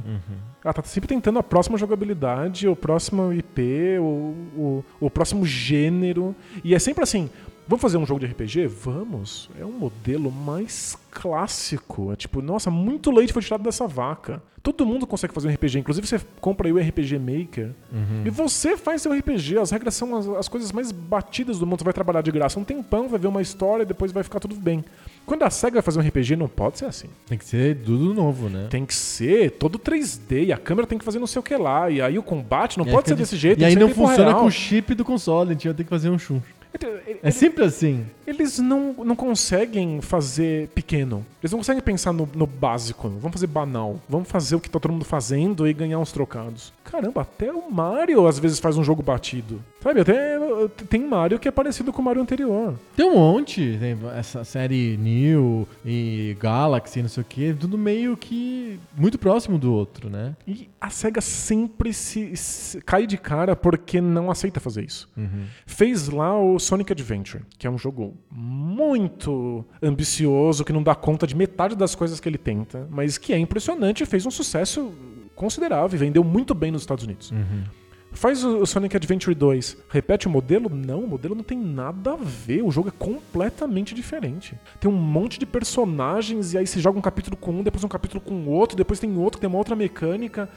Eles não conseguem nem repetir o que acabou de dar sucesso há dois anos antes. É, é surreal. É muito engraçado como a, como a SEGA é uma empresa de jogos e não uma empresa de franquias. Você fala assim, ah, fala aí sobre os grandes clássicos da SEGA. Ou a SEGA mesmo lança lá no celular, lá, o- versões de celular dos jogos clássicos do Mega Drive, do arcade, etc. É jogos. Não, você não, não, tem uma, não tem uma série, não tem um- uma fran- grande franquia ali. São jogos isolados, são fenômenos es- espasmódicos, assim, surge um grande jogo. É, né? eles acabaram de lançar lá o Beyond Oasis pra celular. As pessoas batem o olho e falam: Que? É. Que, que é isso? Quem é esse personagem? Nunca vi na vida. Bom, então, ele é personagem grande- de dois jogos, um de Mega Drive e um de- um Sega Saturn. Os dois são muito diferentes um do outro. É. Ele é uma franquia é abandonada. Eu amo Space Channel 5. Space Channel 5 tem dois jogos, um é muito diferente do outro e nunca mais. Aham. É impressionante. Mas é que Se nem fosse a Nintendo e tivesse a ideia de fazer o Space Channel 5, seria assim: Mario Dance. Você tem alguma dúvida? tenho certeza. Seria o Mario Dance. Seria o Mario com repetindo que os cogumelos dançam e ele dança igual. É e você isso. saberia o que esperar. É. E eu acho que ser ceguista. é, eu sei que tem ceguistas que são fãs de Sonic e gostam da SEGA por causa dos personagens. Mas é, tipo, é, É muito raro, raro. é muito raro. Ser ceguista é comprar um console e não saber o que vem. e é uma sensação muito boa. Tipo, ter um. na- ter tido na época um Dreamcast ou um Sega Saturn, era assim, você não sabe qual é o lançamento da semana que vem. E você vai comprar as cegas. É viver a vida louca, assim. É viver a vida louca e vai ser um troço que você nunca imaginou. Uhum. E você vai se ver gostando de coisas que você não imaginava, com temas esquisitos e mecânicas bizarras. É uma experiência muito interessante. É que tem altos e baixos, e a SEGA erra demais porque ela tá tentando inovar muito. E aí você não se sustenta do ponto de vista de mainstream. Você não tem um, um grande público, você tem um pequeno público. E é por isso que a SEGA acreditou que se ela lançasse só jogos, ela sobreviveria. Porque se um, um pequeno público compra os seus jogos, tá tudo bem. É né? isso. É- é- era a ideia na época do Dreamcast, quando a SEGA era super inovadora. O Dreamcast é um console muito à frente do seu tempo. Mas o, o console não vendia. Então eles pensaram, vamos lançar esses jogos então pro Xbox, vamos lançar pro GameCube. Mas alguma coisa aconteceu no caminho e a SEGA foi definhando e perdendo a identidade mesmo. É, e os jogos que ela lança independentes nunca são bons. Tem casos clássicos, tem o Sonic do 360. Não, medonhos, são todos horríveis. São todos. Todos os Sonics modernos, com exceção do agora, dos mais recentes, que são É, que 2D, são retrô, é. que são retrô, eles são todos medonhos. É, a SEGA parecia que só inovava porque tinha um console que pedia isso dela. Uhum. É, mas é que, em parte, eu acho que isso tem a ver com, com finanças. Uhum. O Dreamcast faliu a SEGA em definitivo. Ela teve que fazer muitas concessões, demitir muitos funcionários. Ela teve que se juntar com uma outra empresa no, no desespero, que era A uma Sami. empresa. A Sami era uma empresa de pachinko, e aí a empresa faliu também. Então acho que a partir de então a, a- a SEGA tenta fazer coisas que são mais mais seguras, ela não coloca dinheiro em qualquer coisa, todos os estúdios foram desligados, são Não tem talento, não tem talento, é. É, a empresa é outra coisa agora. Uhum. Não, não- não faz mais sentido. Porque eu acho que o dinheiro acabou mesmo. É, acho que é meio que por isso mesmo. Bom, sem dúvida, a SEGA é um dos personagens principais da história dos videogames, né? É Acho por- que tá entre os cinco mais importantes. A gente já fez uma, um episódio só sobre as grandes empresas, era um campeonatinho, era um episódio de se divertir um pouquinho com a história dos videogames. Mas agora pensando, a, a SEGA fica- tinha ficado em segundo naquele campeonato que a gente fez. Perdeu só pra Nintendo. É, spoiler. E Spoiler de uma coisa velha. do ano passado, tem um ano já esse episódio. É, a SEGA eu acho que tá em, pelo menos entre os, os cinco ah, empresas mais importantes na história dos videogames. É que, né? a, é que a gente tende a diminuir a importância Coisa que não teve grande sucesso. porque não tem grandes porque não, porque não tá viva direito hoje, tá muito Aham. capenga, porque não tem grandes franquias. Então a gente diminui, a gente não percebe muito a importância do louquinho que tá empurrando as coisas pro limite, sabe? Aham. Em vários aspectos, eu acho que a SEGA foi mais importante, mais impactante pra indústria do que a Nintendo. Eu acho que sim. Mas é que a, a- a Nintendo deu certo naquilo que propôs, e a SEGA não, mas a SEGA deu o caminho pra que outros dessem certo. Uhum. Se eu falo tanto de Shenmue é porque eu acho que Shenmue abriu as portas pra muita coisa acontecer. Shenmue é um fracasso retumbante. E ponto pra SEGA. Aí a gente fica. é, Você dá o- os méritos pra quem fez certo ou pra quem fez errado, mas permitiu que a coisa certa acontecesse? E a SEGA é essa empresa. Sei. A gente diminui muito a importância dela porque ela não teve o sucesso que ela merecia. Mas ela estava inovando. Você precisa de al- alguém assim no mercado, né? E ela, foi- ela fez um papel muito importante de puxar a, a indústria de consoles quando a Nintendo estava dominante, hegemônica, sabe? É importante ter uma outra empresa competindo. A SEGA foi essa empresa, porque nem a NEC com o PC Engine, nem é, a SNK com, a, com o Neo Geo, nem a Atari com o Jaguar conseguiram ser uma frente interessante, minimamente viável à Nintendo. Foi a SEGA que foi até a Sony chegar. Então isso é, isso é importante, fez a Nintendo se estimular também. Então se a gente não quer dar os méritos pra SEGA pela, por ela própria, o que eu acho que já é o suficiente, você pode dar os mé- méritos pra SEGA por ter estimulado a Nintendo, pelo menos. É, por um lado ela estimulou a Nintendo e do outro ela apresentou para outras empresas que era possível bater de frente com a Nintendo. Sim. Quando a Microsoft entra no mercado americano com o Xbox, entra no modelo totalmente ceguista. O mesmo modelo de lançamento É, o do Dreamcast Mega 2. Drive. É. O Xbox é o Dreamcast 2. Foi isso. Então, ela empurrou a indústria pra frente, mostrando que dava pra bater de frente com a Nintendo. E a Nintendo teve que reagir a isso também. Então foi a Sega foi muito saudável pra empresa, pra, É. pra, pra indústria, né? Sim. Mas é, ela nunca, nunca recebeu os louros Perfeito. devidos a isso. Né? E no arcade a SEGA foi dominante, eu diria. Porque não tinha uma outra empresa. Assim, tinha a Capcom, tinha a Konami, eram empresas importantes para os arcades, mas que tivesse uma trajetória tão grande, com tantos gêneros diferentes e tão dominante, tanto sucesso quanto a SEGA, eu acho que nem a Capcom nem a Konami chegaram perto. Não. É que a, a Sega continuou dominando em arcades quando os arcades já não eram mais relevantes. Sim. Quando já estavam mortos. Ela, a Sega tá sempre na hora errada, né? É. E engraçado que, apesar de ter tido é, uma história tão grande nos arcades, ela não emplacou um super arcade como, por exemplo, a Capcom emplacou o Street Fighter. Ah, né? teve Virtua Fighter e É, não Sega compara. Rally. Nossa, Virtua Fighter, no Japão, o Virtua Fighter é muito grande. Uhum. É muito grande. O, o Sega Saturn sobreviveu no Japão por um tempo Portos de arcade.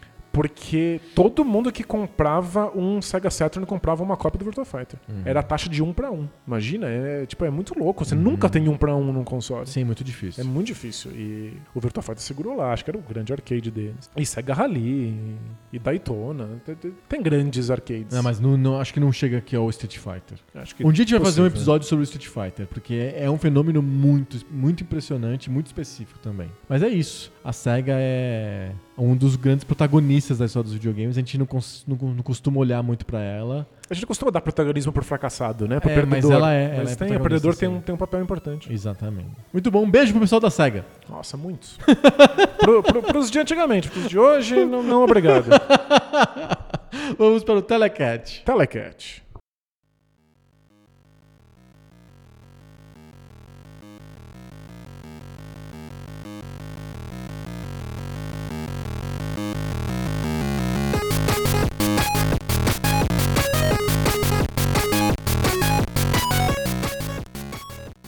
Telecat. Telecat. Telecat é aquela luta que a SEGA não ganharia. Não ganha várias aqui, É verdade, né? é, é mentira. Se tem uma coisa que a SEGA pode ganhar, é a É, Telecat. é verdade, verdade. É, tô brincando. É que a SEGA perdeu tanto na vida dela que a gente acaba esquecendo. Mas aqui no Telecat do Poco Pixel, a SEGA ganha. É como a gente, no Telecat a gente não julga a franquia, a, a gente julga os jogos e muitas vezes o legado do jogo. Exato. A SEGA tem chance. A SEGA, a SEGA tem chance.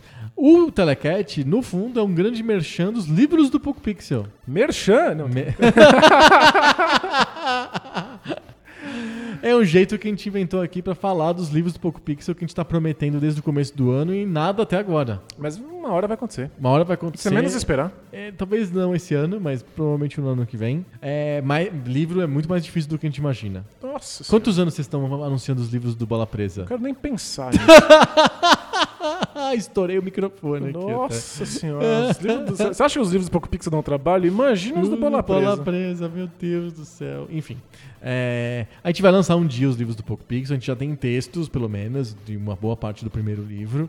E eu sou um livro que vai são dois livros que vão contar a história dos videogames através de 200 jogos que nós selecionamos, Boa. de 78 até 2000, 2000 né? Até 2000, é. Nossa É, marca é o, 2000. O livro é marca 2000. E a gente sorteia dois dos 200 jogos dos livros pra se degladiar aqui no ringue do Telecat do Poco Pixel pra gente decidir qual deles é melhor jogo Usando os únicos critérios possíveis, pra avaliação de jogos. que são Os critérios universalmente aceitos da revista São Games: gráficos, música, storytelling, jogabilidade e o critério de desempate que é legado. É isso. Vamos pro sorteio? Bora, é sorteio de verdade, gente. Sorteio de verdade, tem papelzinho, na mão, aqui na mão. A gente puxa uma coisa. Pu- Tomara que venha uma coisa da SEGA. É verdade. Tomara mesmo.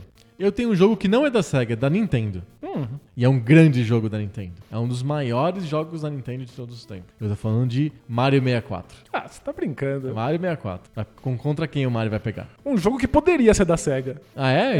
É, Não- poderia. Não é, mas poderia. Ah. É Yars Revenge do Atari. Nossa, essa é a batalha mais injusta e mais desnivelada de todos os tempos do Telecat. Mario 64 contra Yars Revenge. Mas vamos que vamos, né? Eu espiei aqui o papelzinho embaixo, era samba de amigo. da Nossa, SEGA. era SEGA, ia ser Nintendo contra Sega. Ia ser muito desnivelado também. Mario 64 contra Samba de Amigo. Outra franquia que Samba de Amigo volta pro monte, hein? Não vai, não vai perder o- o- a cartinha do Samba de Amigo. volta pro monte pra ser embaralhado. Exato, o Yars Revenge não. O que, que é o Yars Revenge? Que é... As pessoas conhecem o Mario 64. Não vou É. falar sobre o Mario 64. É, não precisa, Não né? precisa. Agora o Yars Revenge precisa. Ajuda aí. O Yars Revenge é um jogo do Atari, Isso. É de um game designer famoso da, da, da Atari. Sim, sim, é o mesmo do ET. É, eu, eu, eu coloco nos links do post, a gente nunca lembra o nome dele. Eu não lembro agora também. É o mesmo designer do ET e do Indiana Jones. Mas ele era um dos, um dos grandes nomes da, da- do Atari na época. É Scott Warshaw. É isso? Isso. Uau, olha, Isso. não houve consulta, Howard cabeça aqui. Scott Warshaw, uma coisa assim. Mas o lance dele é que ele era um gênio dos códigos. Então as pessoas Puta admiravam, programador. admiravam ele por ser um grande programador, não Porque, necessariamente vamos lembrar da um- época do Atari? Na época do Atari, os jogos eram feitos por uma pessoa só. Isso. E essas pessoas eram, acima de tudo, programadoras e não game designers. Então era uma época em que, de um- uma época bem artesanal, em que o programador era um cara que se virava com gráfico, música e ideias de jogo, de jogabilidade. E não o contrário que tem hoje. Hoje tem um cara que pensa jogabilidade e ele entrega para profissionais fazerem música, gráficos e programação, né? É totalmente diferente. Naquela época era Totalmente. artesanal e o programador era o centro da coisa. E aí o responsável por Ars Revenge é um dos grandes programadores internos da, da Atari, ele é famoso por isso. E ele usou a, a fama dele para tentar criar um jogo muito fora do convencional. No finalzinho da vida do, do, do Atari, o Ars Revenge é um jogo É. já tardio. Sim, que nem os outros todos dele também. São jogos do final do, do ciclo do Atari. E é um jogo muito diferente daquilo que o Atari propunha, do que o Atari conseguia fazer tecnicamente, embora seja de um tema banal no Atari, Espacial. que é es- espaço com navinha. Isso. É que a gente imagina os jogos de navinha em dois modelos diferentes no Atari. Um é o nave estática, Um tanque embaixo. tanque né? embaixo preso no chão, e aí Uhum. você vai pra direita pra esquerda matando inimigos que surgem. Ou no, no modelo River Raid, em que você tá indo sempre pra frente e os, e e os obstáculos vão surgindo. O Yars Revenge é visto de lado, Aham. Não é tão comum. Tem um outro jogo, mas não é comum. E aí você tem que. Você tem liberdade total de movimento dentro do espaço da tela. Uhum. Então você pode movimentar a- a sua nave livremente enquanto você desvia dos tiros, enquanto você tenta é, chegar em lugares específicos dessa tela e vencer um grande vilãozão enorme que fica na, Isso. na- do, do lado oposto do, do cenário. É, ele- o jogo impressiona porque ele tem fases, digamos assim, com jogabilidades distintas. Em que, e elas são bem coesas, bem, bem consequentes uma das outras. Assim, é, é, você tem que passar por uma barreira pra poder chegar no inimigo e você tem uma jogabilidade nova quando você chega nesse inimigo. E é- essa barreira é a parte mais interessante do jogo, porque é uma barreira de estática. Aham. E ele conseguiu, na- através do código, criar um. Algo que parecia uma interferência na sua televisão. era, um, era uma coisa verdadeiramente assustadora. E o Ars Revenge tem esse clima meio pesado. Tem, é, tipo, é uma espécie de terror espacial. Aham, sim. Porque é você contra um inimigão gigantesco. É... O jogo é muito difícil E tem o tempo inteiro essa estática na sua televisão, essa coisa desfocada, assim, né? Tudo meio borrado, como se tivesse realmente dado um problema e você tem que passar por isso. E essa, essa barra que fica na, na sua tela interfere nos tiros. Então é, É muito bem bolado. é, é, é muito fora do, do, do convencional no Atari. Aham. É esquisito. Eu tinha muito medo desse jogo quando era criança. Ah, interessante. Porque. Parecia eu que não, tirava eu um pau. É. eu não tive contato com esse jogo quando eu era criança, quando eu tinha um Atari. Eu tive contato a posteriori, assim. Engraçado, eu tinha um cartucho do Yars É, Revenge. que loucura. Não, C- Como ele chegou na minha mão, né? Ninguém Não- sabe. Porque eu Essa- herdei quase todos os cartuchos de você. É, não, mas nesse não. Não sei de onde veio esse. esse... Cartuchos de Atari meio que cresciam entre os vãos das, dos paralelepípedos, né? Acho que eu deixei o Esconde-Esconde e o Mega Mania juntos numa caixa, eles procriaram o Yars Revenge. Aí você viu, não tinha mais o Esconde-Esconde nem o Mega Man, só Então, tinha o Yars Revenge. Eles, eles, eles se juntaram. fudiram, né? é, rolou uma, uma Um espécie de... amálgama. É, exatamente. Que loucura. Yars Revenge, um jogo bem diferente do Atari, do final da vida do Atari. Contra Mario 64, que é um jogo do começo, é o jogo inaugural do Nintendo 64, lá por volta de 95, 96. E é o primeiro Mario 3D, né? E é um dos grandes Marios da história, né? E eu acho que ele não é só o primeiro Mario 3D, mas ele também é o primeiro grande plataforma 3D. E ele ensinou para uma geração inteira de game designers como que você podia explorar um ambiente 3D com liberdade e mantendo uma jogabilidade fluida, rápida, com um desafio divertido que era muito difícil de pensar no modelo 3D para a maioria dos game designers até o Mario 64 surgir, né? É um, um clássico absoluto da história dos videogames. Sem dúvida, um dos jogos mais influentes, que determinou o que é o, o, o que são os jogos 3D modernos. né? Sim, sim, total. Vamos para os critérios? Vamos lá. Vamos começar pelos gráficos, que é uma coisa muito distintiva dos dois jogos. Os gráficos do Mario 64, porque serem, por serem 3D poligonais, para um gênero que não era habitual. E o Yars Revenge, por essa questão técnica de estática e uma barra esquisita no meio da tela. Vamos, vamos começar por esse critério? Vamos. E aí? Então, Yars Revenge, ele definitivamente não é o que a gente encaixaria jogo no bonito. conceito de um jogo bonito. Isso-. E nem mesmo nos padrões do Atari. Tem vários jogos de Atari que são bonitos. Dá pra gente falar que são bonitos. A gente falou até aqui no Telecat. Keystone Capers é um jogo bonito. O próprio River Raid é um jogo interessante. Nossa, é um jogo muito bonito. E Revenge não é, porque existe um- inclusive uma ausência muito grande de gráficos. Aham. Você tem a sua própria nave, o inimigo, que é um- uma nave do outro lado, a barreira que ele tem que precisa ser destruída e a estática no meio. É, é isso. Então não tem cenário, não tem cor, é um, é, um, é um jogo muito mais esquisito visualmente do que ele é bonito. A graça da coisa está em que os gráficos têm uma barreira que vai sendo destruída aos poucos conforme você atira, o que era legal de ver os seus tiros passando, e tem do- dois tiros diferentes. E aí aquela estática que, pra mim, era a coisa mais macabra que um videogame poderia Como oferecer. será que ele bolou isso, né? Deve ter sido por acidente, deve ter apertado uns botões lá. E aí deu um pau e aí ele um foi, pau e falou: conseguiu manter o pau. "Uau, é. é, vou, vou, vou ver como que eu fiz isso. E aí ele descobre a, a técnica, né? É interessante e eu acho que tenta uma coisa nova, mas o gráfico tá longe de ser essencial pro jogo. Perfeito. Já eu, eu, eu posso dizer que eu acho muito parecido do Mario 64? É mesmo? É, eu acho que os gráficos não são um ponto forte do Mario 64. Em geral, eu acho um jogo meio feio, inclusive. É, as limitações técnicas do Nintendo 64 para fazer é, personagens fofinhos e é, amigáveis, amistosos como o Mario naqueles polígonos é polígonos é, é, é meio limitante, assim, meio complicado. Eu acho o Mario meio feio e as árvores, aquelas folhas que parecem de plástico, pontudas, esquisitas que tem no cenário, eu acho meio, meio capenga, assim. Em geral, eu acho o jogo meio feiozinho, assim. É, é só porque você é um herege. É só por isso. É, eu, vários jogos do 64 envelheceram muito mal em termos de gráfico. A gente sabe que o, É um, é um o, começo que do, o começo do 3D é, é, é é tenso. bem, ten- bem tenso mesmo. Não é que nem o PlayStation, mas é tenso. E Especialmente porque o 64 não tem texturas, então as coisas É. realmente parecem grandes blocos. Mas eu acho que todo o design das fases do Mario 64 se aproveita do fato de que tudo parece blocos de plástico. É verdade. Tem, Então, tem razão. De certa maneira, jogar Super Mario 64 parece que está jogando o Mario no mundo de brinquedos. Assim. Aham. É, é, parece mesmo. E o resultado resultado pra mim é extremamente charmoso. É um dos poucos jogos do 64 que eu consigo jogar hoje e não me incomodar com o gráfico em nenhum grau. Você joga as fases do Odyssey que são retrô do 64 com o gráfico do 64 e Dá- acha legal? Dá pra jogar, é Dá, fofo. dá. é- Você é- você pode se vestir de Mario 64, inclusive. que, que- ele fica com os polígonos todos, Isso. cagados do Tudo 64. cagado, é. Mas eu, eu acho extremamente charmoso. Eu acho um dos jogos mais bonitos do 64, porque sabe usar a ausência de textura. Tem vários jogos que tentam camuflar isso e Uhum.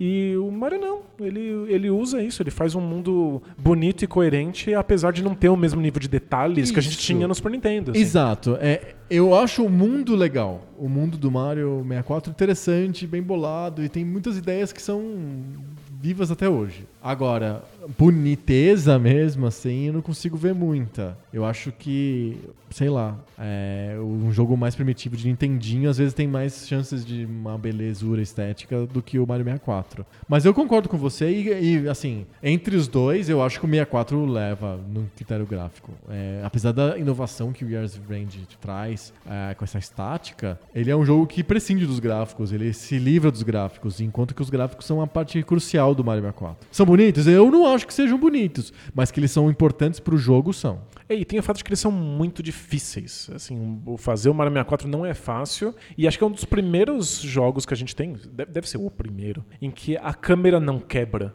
E Isso é uma coisa gráfica. A câmera não, não fica bloqueada por paredes quando você entra num ambiente fechado. É muito esperto, é, É. muito esperto. É, Mario 64 leva em gráficos? Sem dúvida. 1x0 pro Mario 64. Vamos para o segundo critério que é música. Música. E aí, o Years Range tem música?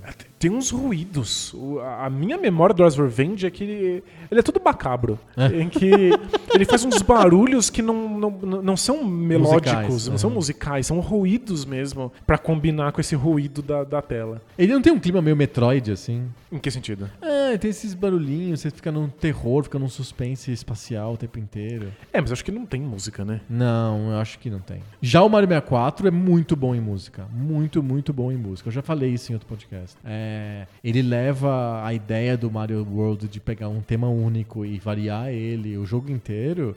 Ele, ele leva isso à exaustão. Então você tem o mesmo tema do Mario em mil roupagens diferentes. Roupagem italiana, roupagem francesa, roupagem não sei o que, Muito legal. japonesa. É muito legal. É, não, não foi repetido depois disso. Os outros jogos da Nintendo do Mario são do, do, do, game, do GameCube, do, do Wii, até o Odyssey hoje, são mais convencionais em termos de música. Tem um tema específico do Mario, mas ele não é não forma a base de todos os outros temas. O Mario 64 leva isso à exaustão em, em que todas as fases são a mesma música, com roupagens, com variações bastante nítidas, bem discerníveis, assim, o tempo inteiro. É muito legal, é uma das maiores trilhas sonoras aí da história dos videogames, a do Mario 64. Como o Yars Revenge não tem nada, só barulhos, eu voto no Mario 64 sem sombra de dúvida. Eu Boa. votaria no Mario 64 em quase todos os videogames, em todos...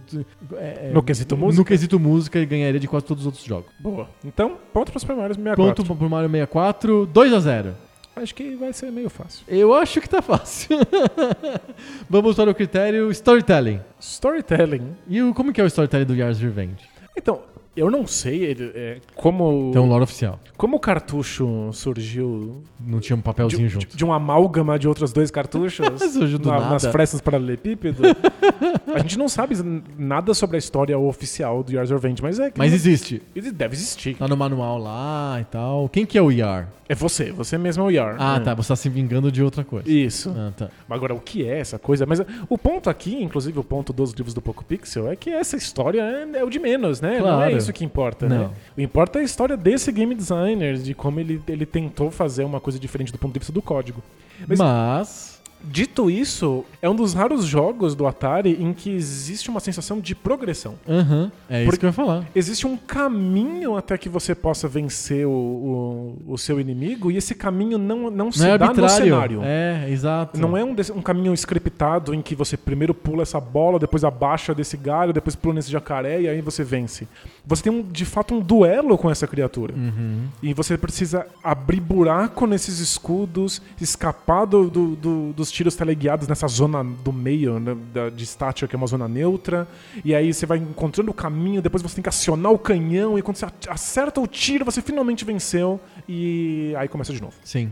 Atari com algumas assim. pequenas diferenças, mas começa de novo. Mas o ponto é que esse duelo é em si uma história. Aham. Existe um storytelling, porque é um, é um trajeto até que a vitória aconteça. E é um duelo que as coisas acontecem de uma maneira diferente toda vez que você joga. Isso, é um, é um desses storytellings mais orgânicos que vai surgindo da jogabilidade mesmo. Eu acho muito sofisticado pro Atari. Sim, é, bem É. sofisticado mesmo. É bastante interessante. Uhum. Eu tinha essa sensação de estar num duelo épico. O que. É uma coisa épica. É, no, no- em geral, os jogos de Atari não são duelos, né? Não. É você contra obstáculos. Contra o, ambiente, né? Isso. O ambiente é o teu inimigo. Mas esse, de fato, existe alguém do outro lado que tem um tiro que é teleguiado, um tiro que é normal. Você tem que ficar vendo quais são as estratégias. É o que vai ser che- um chefão de qualquer outro jogo de Nintendinho. Exato. É um É. jogo de chefão. É um jogo de chefão. Você só tem um chefão. Uhum. Não tem levas de inimigos, não tem nada disso. É um cara só. Sim. Eu acho que o Yars Revenge tem um storytelling muito mais interessante do que o do Mario 64. Porque o storytelling do Mario 64 é: Eu fiz um bolo, vem comer o bolo aqui comigo. Ah, você- hoje tá muito herege. O, o, o mote, o, Você vai falar que o bolo é uma mentira. o bolão é mentira. Aliás, tá, tá aí o legado do Mario 64, uma Exato, piada, uma uma piada, piada do. Portal. É. Mas o, o, o motivo pelo qual o Mario 64 acontece é uma das coisas mais estúpidas da história. Sim, é um bolo. É, e, mas- e avisado por uma carta. Por uma carta tosca que mal dá pra ler porque polígonos do 64. Exato, por motivos Ausência de total de textura. é. Exato, é uma carta que fala: Vem comer o meu bolo. Mas faz parte do storytelling. Os mundos. Isso, o- sim, tô o brincando. Trajeto. Que aí, né, que você vai comer o bolo e você descobre que ela foi raptada pelo Bowser pela 24 vez. Nossa, podia contratar um segurança. Melhora essa segurança, um né? quarto de amor- pânico. Exato. Mas aí você. Ele cria um mundo legal, né? O lance do Mario 64 é que ele cria um mundo legal que substitui esse storytelling, né? Tem um monte de personagens interessantes. Vários personagens que são recorrentes do Mario depois do Mario 64, tipo o, as bolas pindu- presas nas Os correntes. ball walls. Isso. E as, as bolas que são explosivas, dinamite, enfim. é, as ideias de portais, de você entrar no quadro e sair num mundo específico de puzzle e você voltar pro castelo. A ideia do castelo. É, acho que a- o grande storytelling do jogo é a ideia do castelo. Aham. É de que a exploração, na verdade, seja um- uma desculpa para se conseguir estrelas que abrem novas portas, para que você possa ir adentrando. E aí a sensação de jornada vem de você explorar o castelo. Aham. E eu acho que a grande sacada aí, e lembra um pouco o que eu falei do Mario no episódio passado, é que você pode ver as portas que você não consegue abrir ainda. Sim. Então você tem essa espiadela pro futuro, você tem esse objetivo que aparece na história. Então você tá jogando sabendo que você quer X estrelas para poder fazer aquilo. Isso dá uma sensação de, de continuidade mesmo, né? Uhum. É, eu acho que tem simplesmente mais elementos. Do que Yours Do que Revenge. Yours Revenge. Com certeza. Embora Yours Revenge seja sofisticado para aquilo que ele, Eu que ele acho que o. Yours Revenge é bem sofisticado. E eu votaria no Yours Revenge porque eu, fico, eu acho muito infame essa do bolo. Só é, antibolo. É, exato. É uma questão antibolo. Eu Tá sou bom. antibolista. Dá um ponto pro Yours Revenge só porque o bolo é uma mentira. Exato, porque o bolo era uma puta de uma mentira. Ponto para o Revenge. A gente vai levar muita sapatada. Você tá vendo? Você tá vendo o que tá acontecendo? Tá vindo o sapato aqui, ó. Tá, opa. Desvia do sapato. Entra na zona neutra de estática no meio que não pega Que o sapato não pega, né? Muito bom. 2x1 para o, o Super Mario 64. Vamos para o critério agora: jogabilidade. Jogabilidade, E aí? A jogabilidade do Mario 64 eu acho que é uma das grandes jogabilidades da história dos videogames. sem né? dúvida. Até porque se ela consegue ser mantida praticamente intacta pro, pro Switch, pro Mario Odyssey, é porque a jogabilidade era impecável. É, o Odyssey é basicamente o Mario 64 2. Em termos de jogabilidade, os tipos de pulo. É, eu acho que é a grande O sacada. mundo 3D é o mesmo. É, sem dúvida. O, É basicamente o o mesmo. modelo, é. Inclusive, é- é spoiler. Só que o que eu vou falar agora é spoiler. Acho, eu, eu acho que eu sei o que é e eu acho que é. Ah, então eu não vou falar. Então Ok, deixa pra lá. deixa Mas pra lá. tem referências. Vai, vai jogar o Odyssey. É, exato. Jogue o Odyssey. Mas eu acho que a grande sacada do, do, do Mario 64 é criar uma jogabilidade que seja nova, interessante, tridimensional, responsiva e que eu consiga olhar pra ela e associar os Marios anteriores. Aham. E isso é, tipo, inacreditável. É surreal de difícil de fazer. Sim. É, os pulos do Mario sempre foram a parte mais importante da jogabilidade. Ele era o Jumpman por muito tempo. Sim. Agora, como é que eu torno esses mesmos pulos impressionantes, gostosos, responsivos, a física do pulo seja legal, num ambiente tridimensional, em que é muito difícil acertar pulos é, precisos? Você tem que mudar toda a jogabilidade, você tem que fazer a física dele ser diferente, dele ter um, um- alguns segundos até que o pulo realmente aconteça, as plataformas têm que ser maiores, você tem que pensar um, um monte de questões para que isso funcione. E funciona. Sim. Então é uma jogabilidade reconhecível, mas ela é inteiramente nova. É, tá de parabéns. É impressionante, é, É muito impressionante. impressionante. É um dos experimentos mais impressionantes da história dos videogames. É, e, e o Yard Strange também. É um experimento impressionante, mas acho que não tão, tão Não, é, impressionante, né? é, é muito legal do Yars Revenge você ter que cavar um buraco até acertar o adversário, você ter lugares pra se esconder na tela, Uhum. existir vários tipos de tiros diferentes que vêm contra você. É, de fato, é a mecânica, a jogabilidade de uma grande luta contra um chefe. O que é uma coisa inovadora demais. Sim. E que vai criar um, um legado na próxima categoria muito importante. Sim, sim. Mas o, o Mario 64 talvez seja uma das maiores sacadas em jogabilidade de todos os Com tempos. certeza, com certeza. Ponto pro Mario 64. Sem dúvida. Ele ganhou. 3x1. 3 a, esse, 3 a 1. esse 1 é muito É, é culpa do bolo, não tenho culpa. Foi a princesa que fez o tal do bolo. Eu não tenho culpa disso. E o bolo é melhor do que o- a peça de teatro, porque o Mario 3 é uma peça de teatro. Mas Por que, que você fala essas coisas? Só pra estragar, Deixa né? pra lá, só joga, né? Nossa, ler o plot é a pior coisa que você pode fazer com você mesmo. É verdade. Eu, tô meio, eu confesso que eu tô meio assim com o livro que eu comprei da Enciclopédia do Mario. Porque vem a historinha dos Tem jogos, a né? historinha dos jogos e não Mario vem 3 muito. é uma peça, Mario 2 é um sonho. Isso, e, e Mario 64 é um bolo. E o.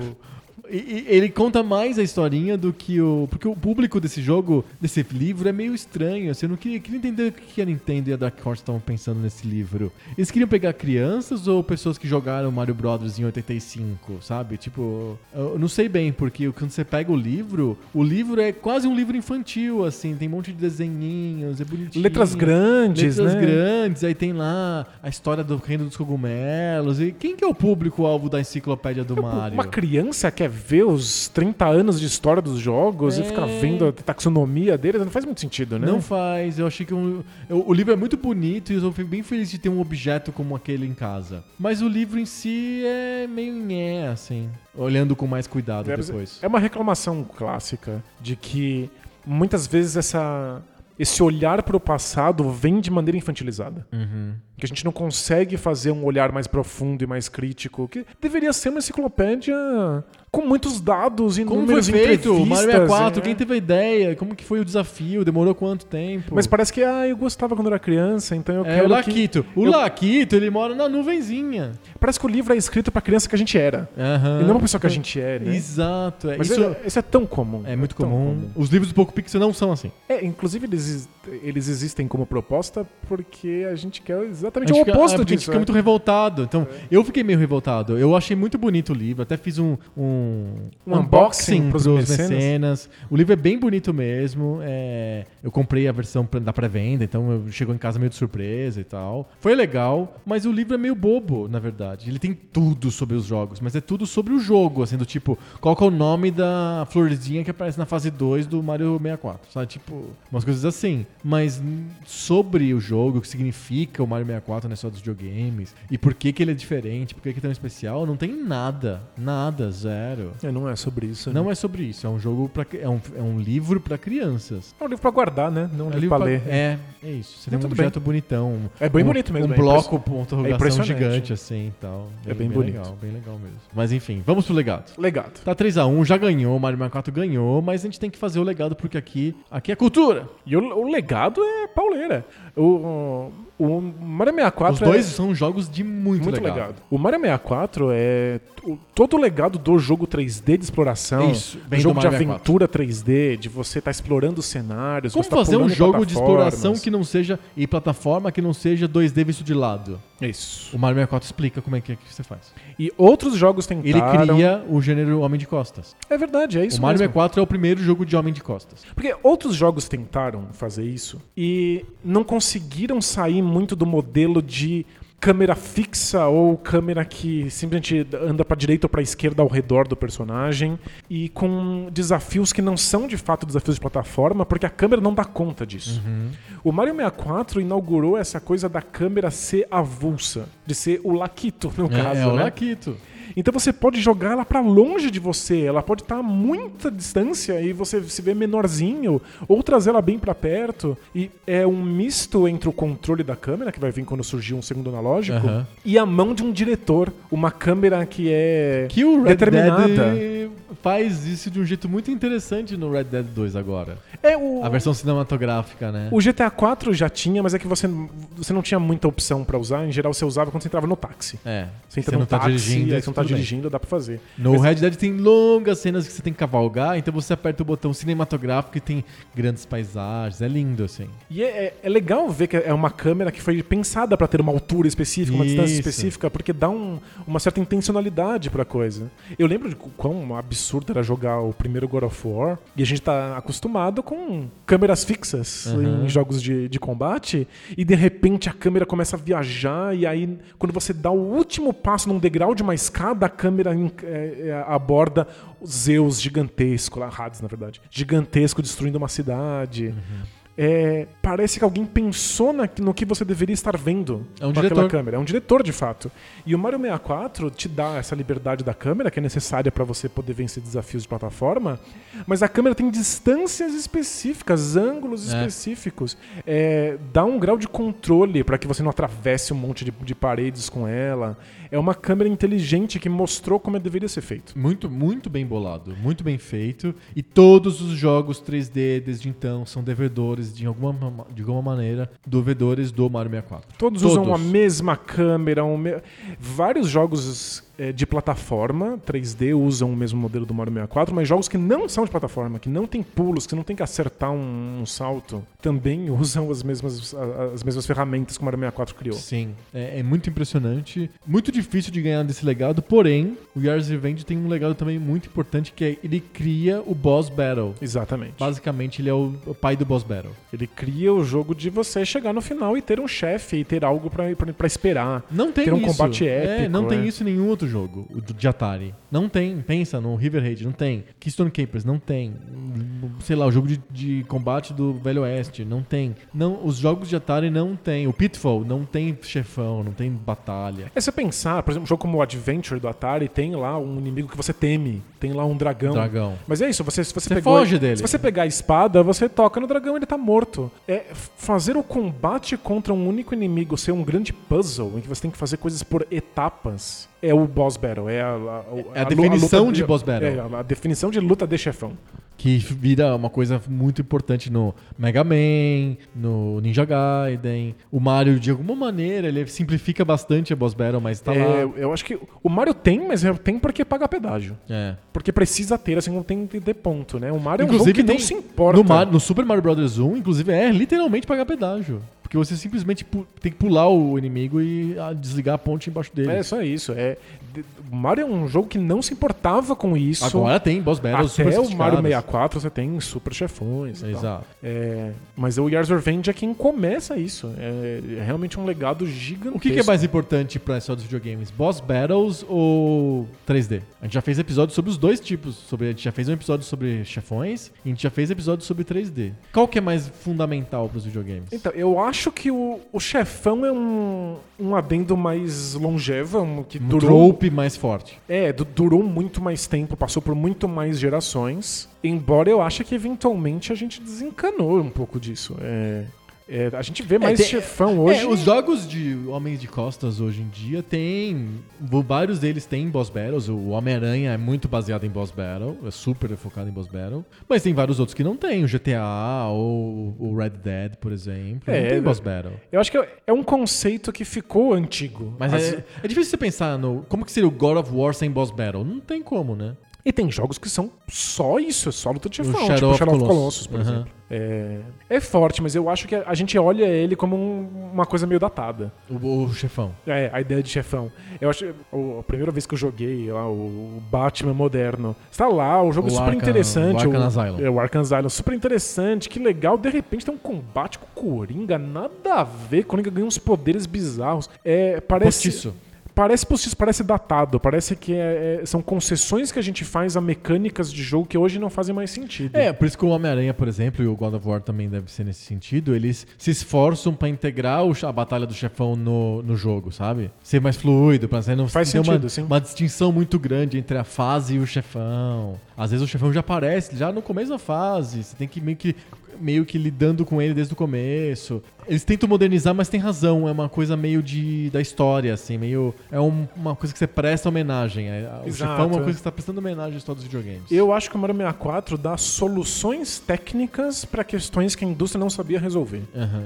Então eu acho que ele tá mais vivo do ponto de vista prático nos jogos modernos e é uma coisa que vai eu imagino que continue para sempre nos Perfeito. jogos. Mas quiser dar o ponto pro Yars Revenge, não tem nenhuma objeção porque é um dos maiores legados da história, apesar do jogo não ser tudo isso mesmo, mas criou, abriu uma, uma porta incrível, criou um caminho que a indústria foi de cabeça. Você quer dar ponto pro Yars Vende? É, É, isso? Eu quero dar pro, pro, pro, pro Super Mario 64, que eu acho que é. Não, faz- vamos pro Mario 64. É, mas é, eu entendo que poderia ser dado pro Yars Revenge. É isso. Ele ganharia de quase todos os outros jogos. É. que o Mario 64 é sacanagem, porque ele criou o jogo 3D. É, então, no- nos moldes atuais, que, que eu acho que vão ser os moldes do futuro também. Eu não sei por que que. É por isso A que a, gente, indústria a nossa brincadeira, disso, é. inclusive teve ouvinte que escreveu pra gente falando assim, "O que- me- pelo amor de Deus, explica o que é Homem-Aranha de costas.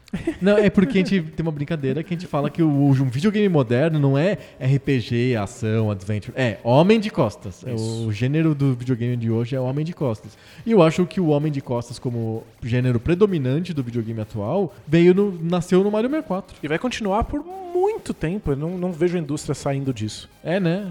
Tem que ter. Não sei que ideia seria pra tirar, sair do Homem de Costas. O, a primeira pessoa é um nicho hoje, sem dúvida. O Red Dead você pode jogar em primeira pessoa, ninguém quer fazer. Mas é, é muito impressionante. É, eu, joguei É- um é pouquinho bem pra, pra, pra- pra testar e eu acho, acho muito legal que ele- quando você tá jogando com o Homem de Costas, o jogo é lento, né? Sim. Ele anda muito devagar, ele vai pisando naquela lama, na neve.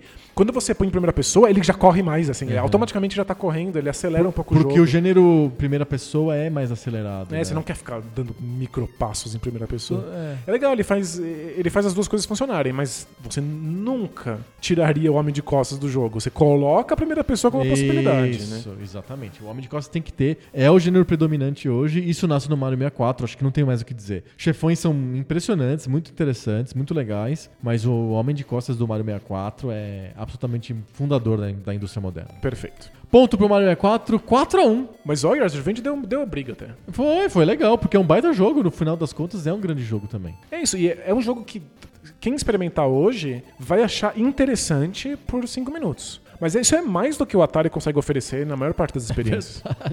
É, é, Atari é um minuto e meio, mais ou menos. é, tá- é legal no Yars Revenge você tentar descobrir quais são as mecânicas. Aí, eventualmente, Sim. você descobre. E enfim, acabou. Maravilhoso. Nossa, muito feliz de ter falado da SEGA e do Mario 64 no mesmo episódio. É, coitado da SEGA. A gente nem lembrava mais da SEGA. Falou do Mario, já esqueceu da SEGA. 40 minutos falando do Mario, já era, já era SEGA. da SEGA. que droga. Ai, ai, semana que vem a gente volta com mais papo novo. Sobre videogame, velho. Valeu! Tchau!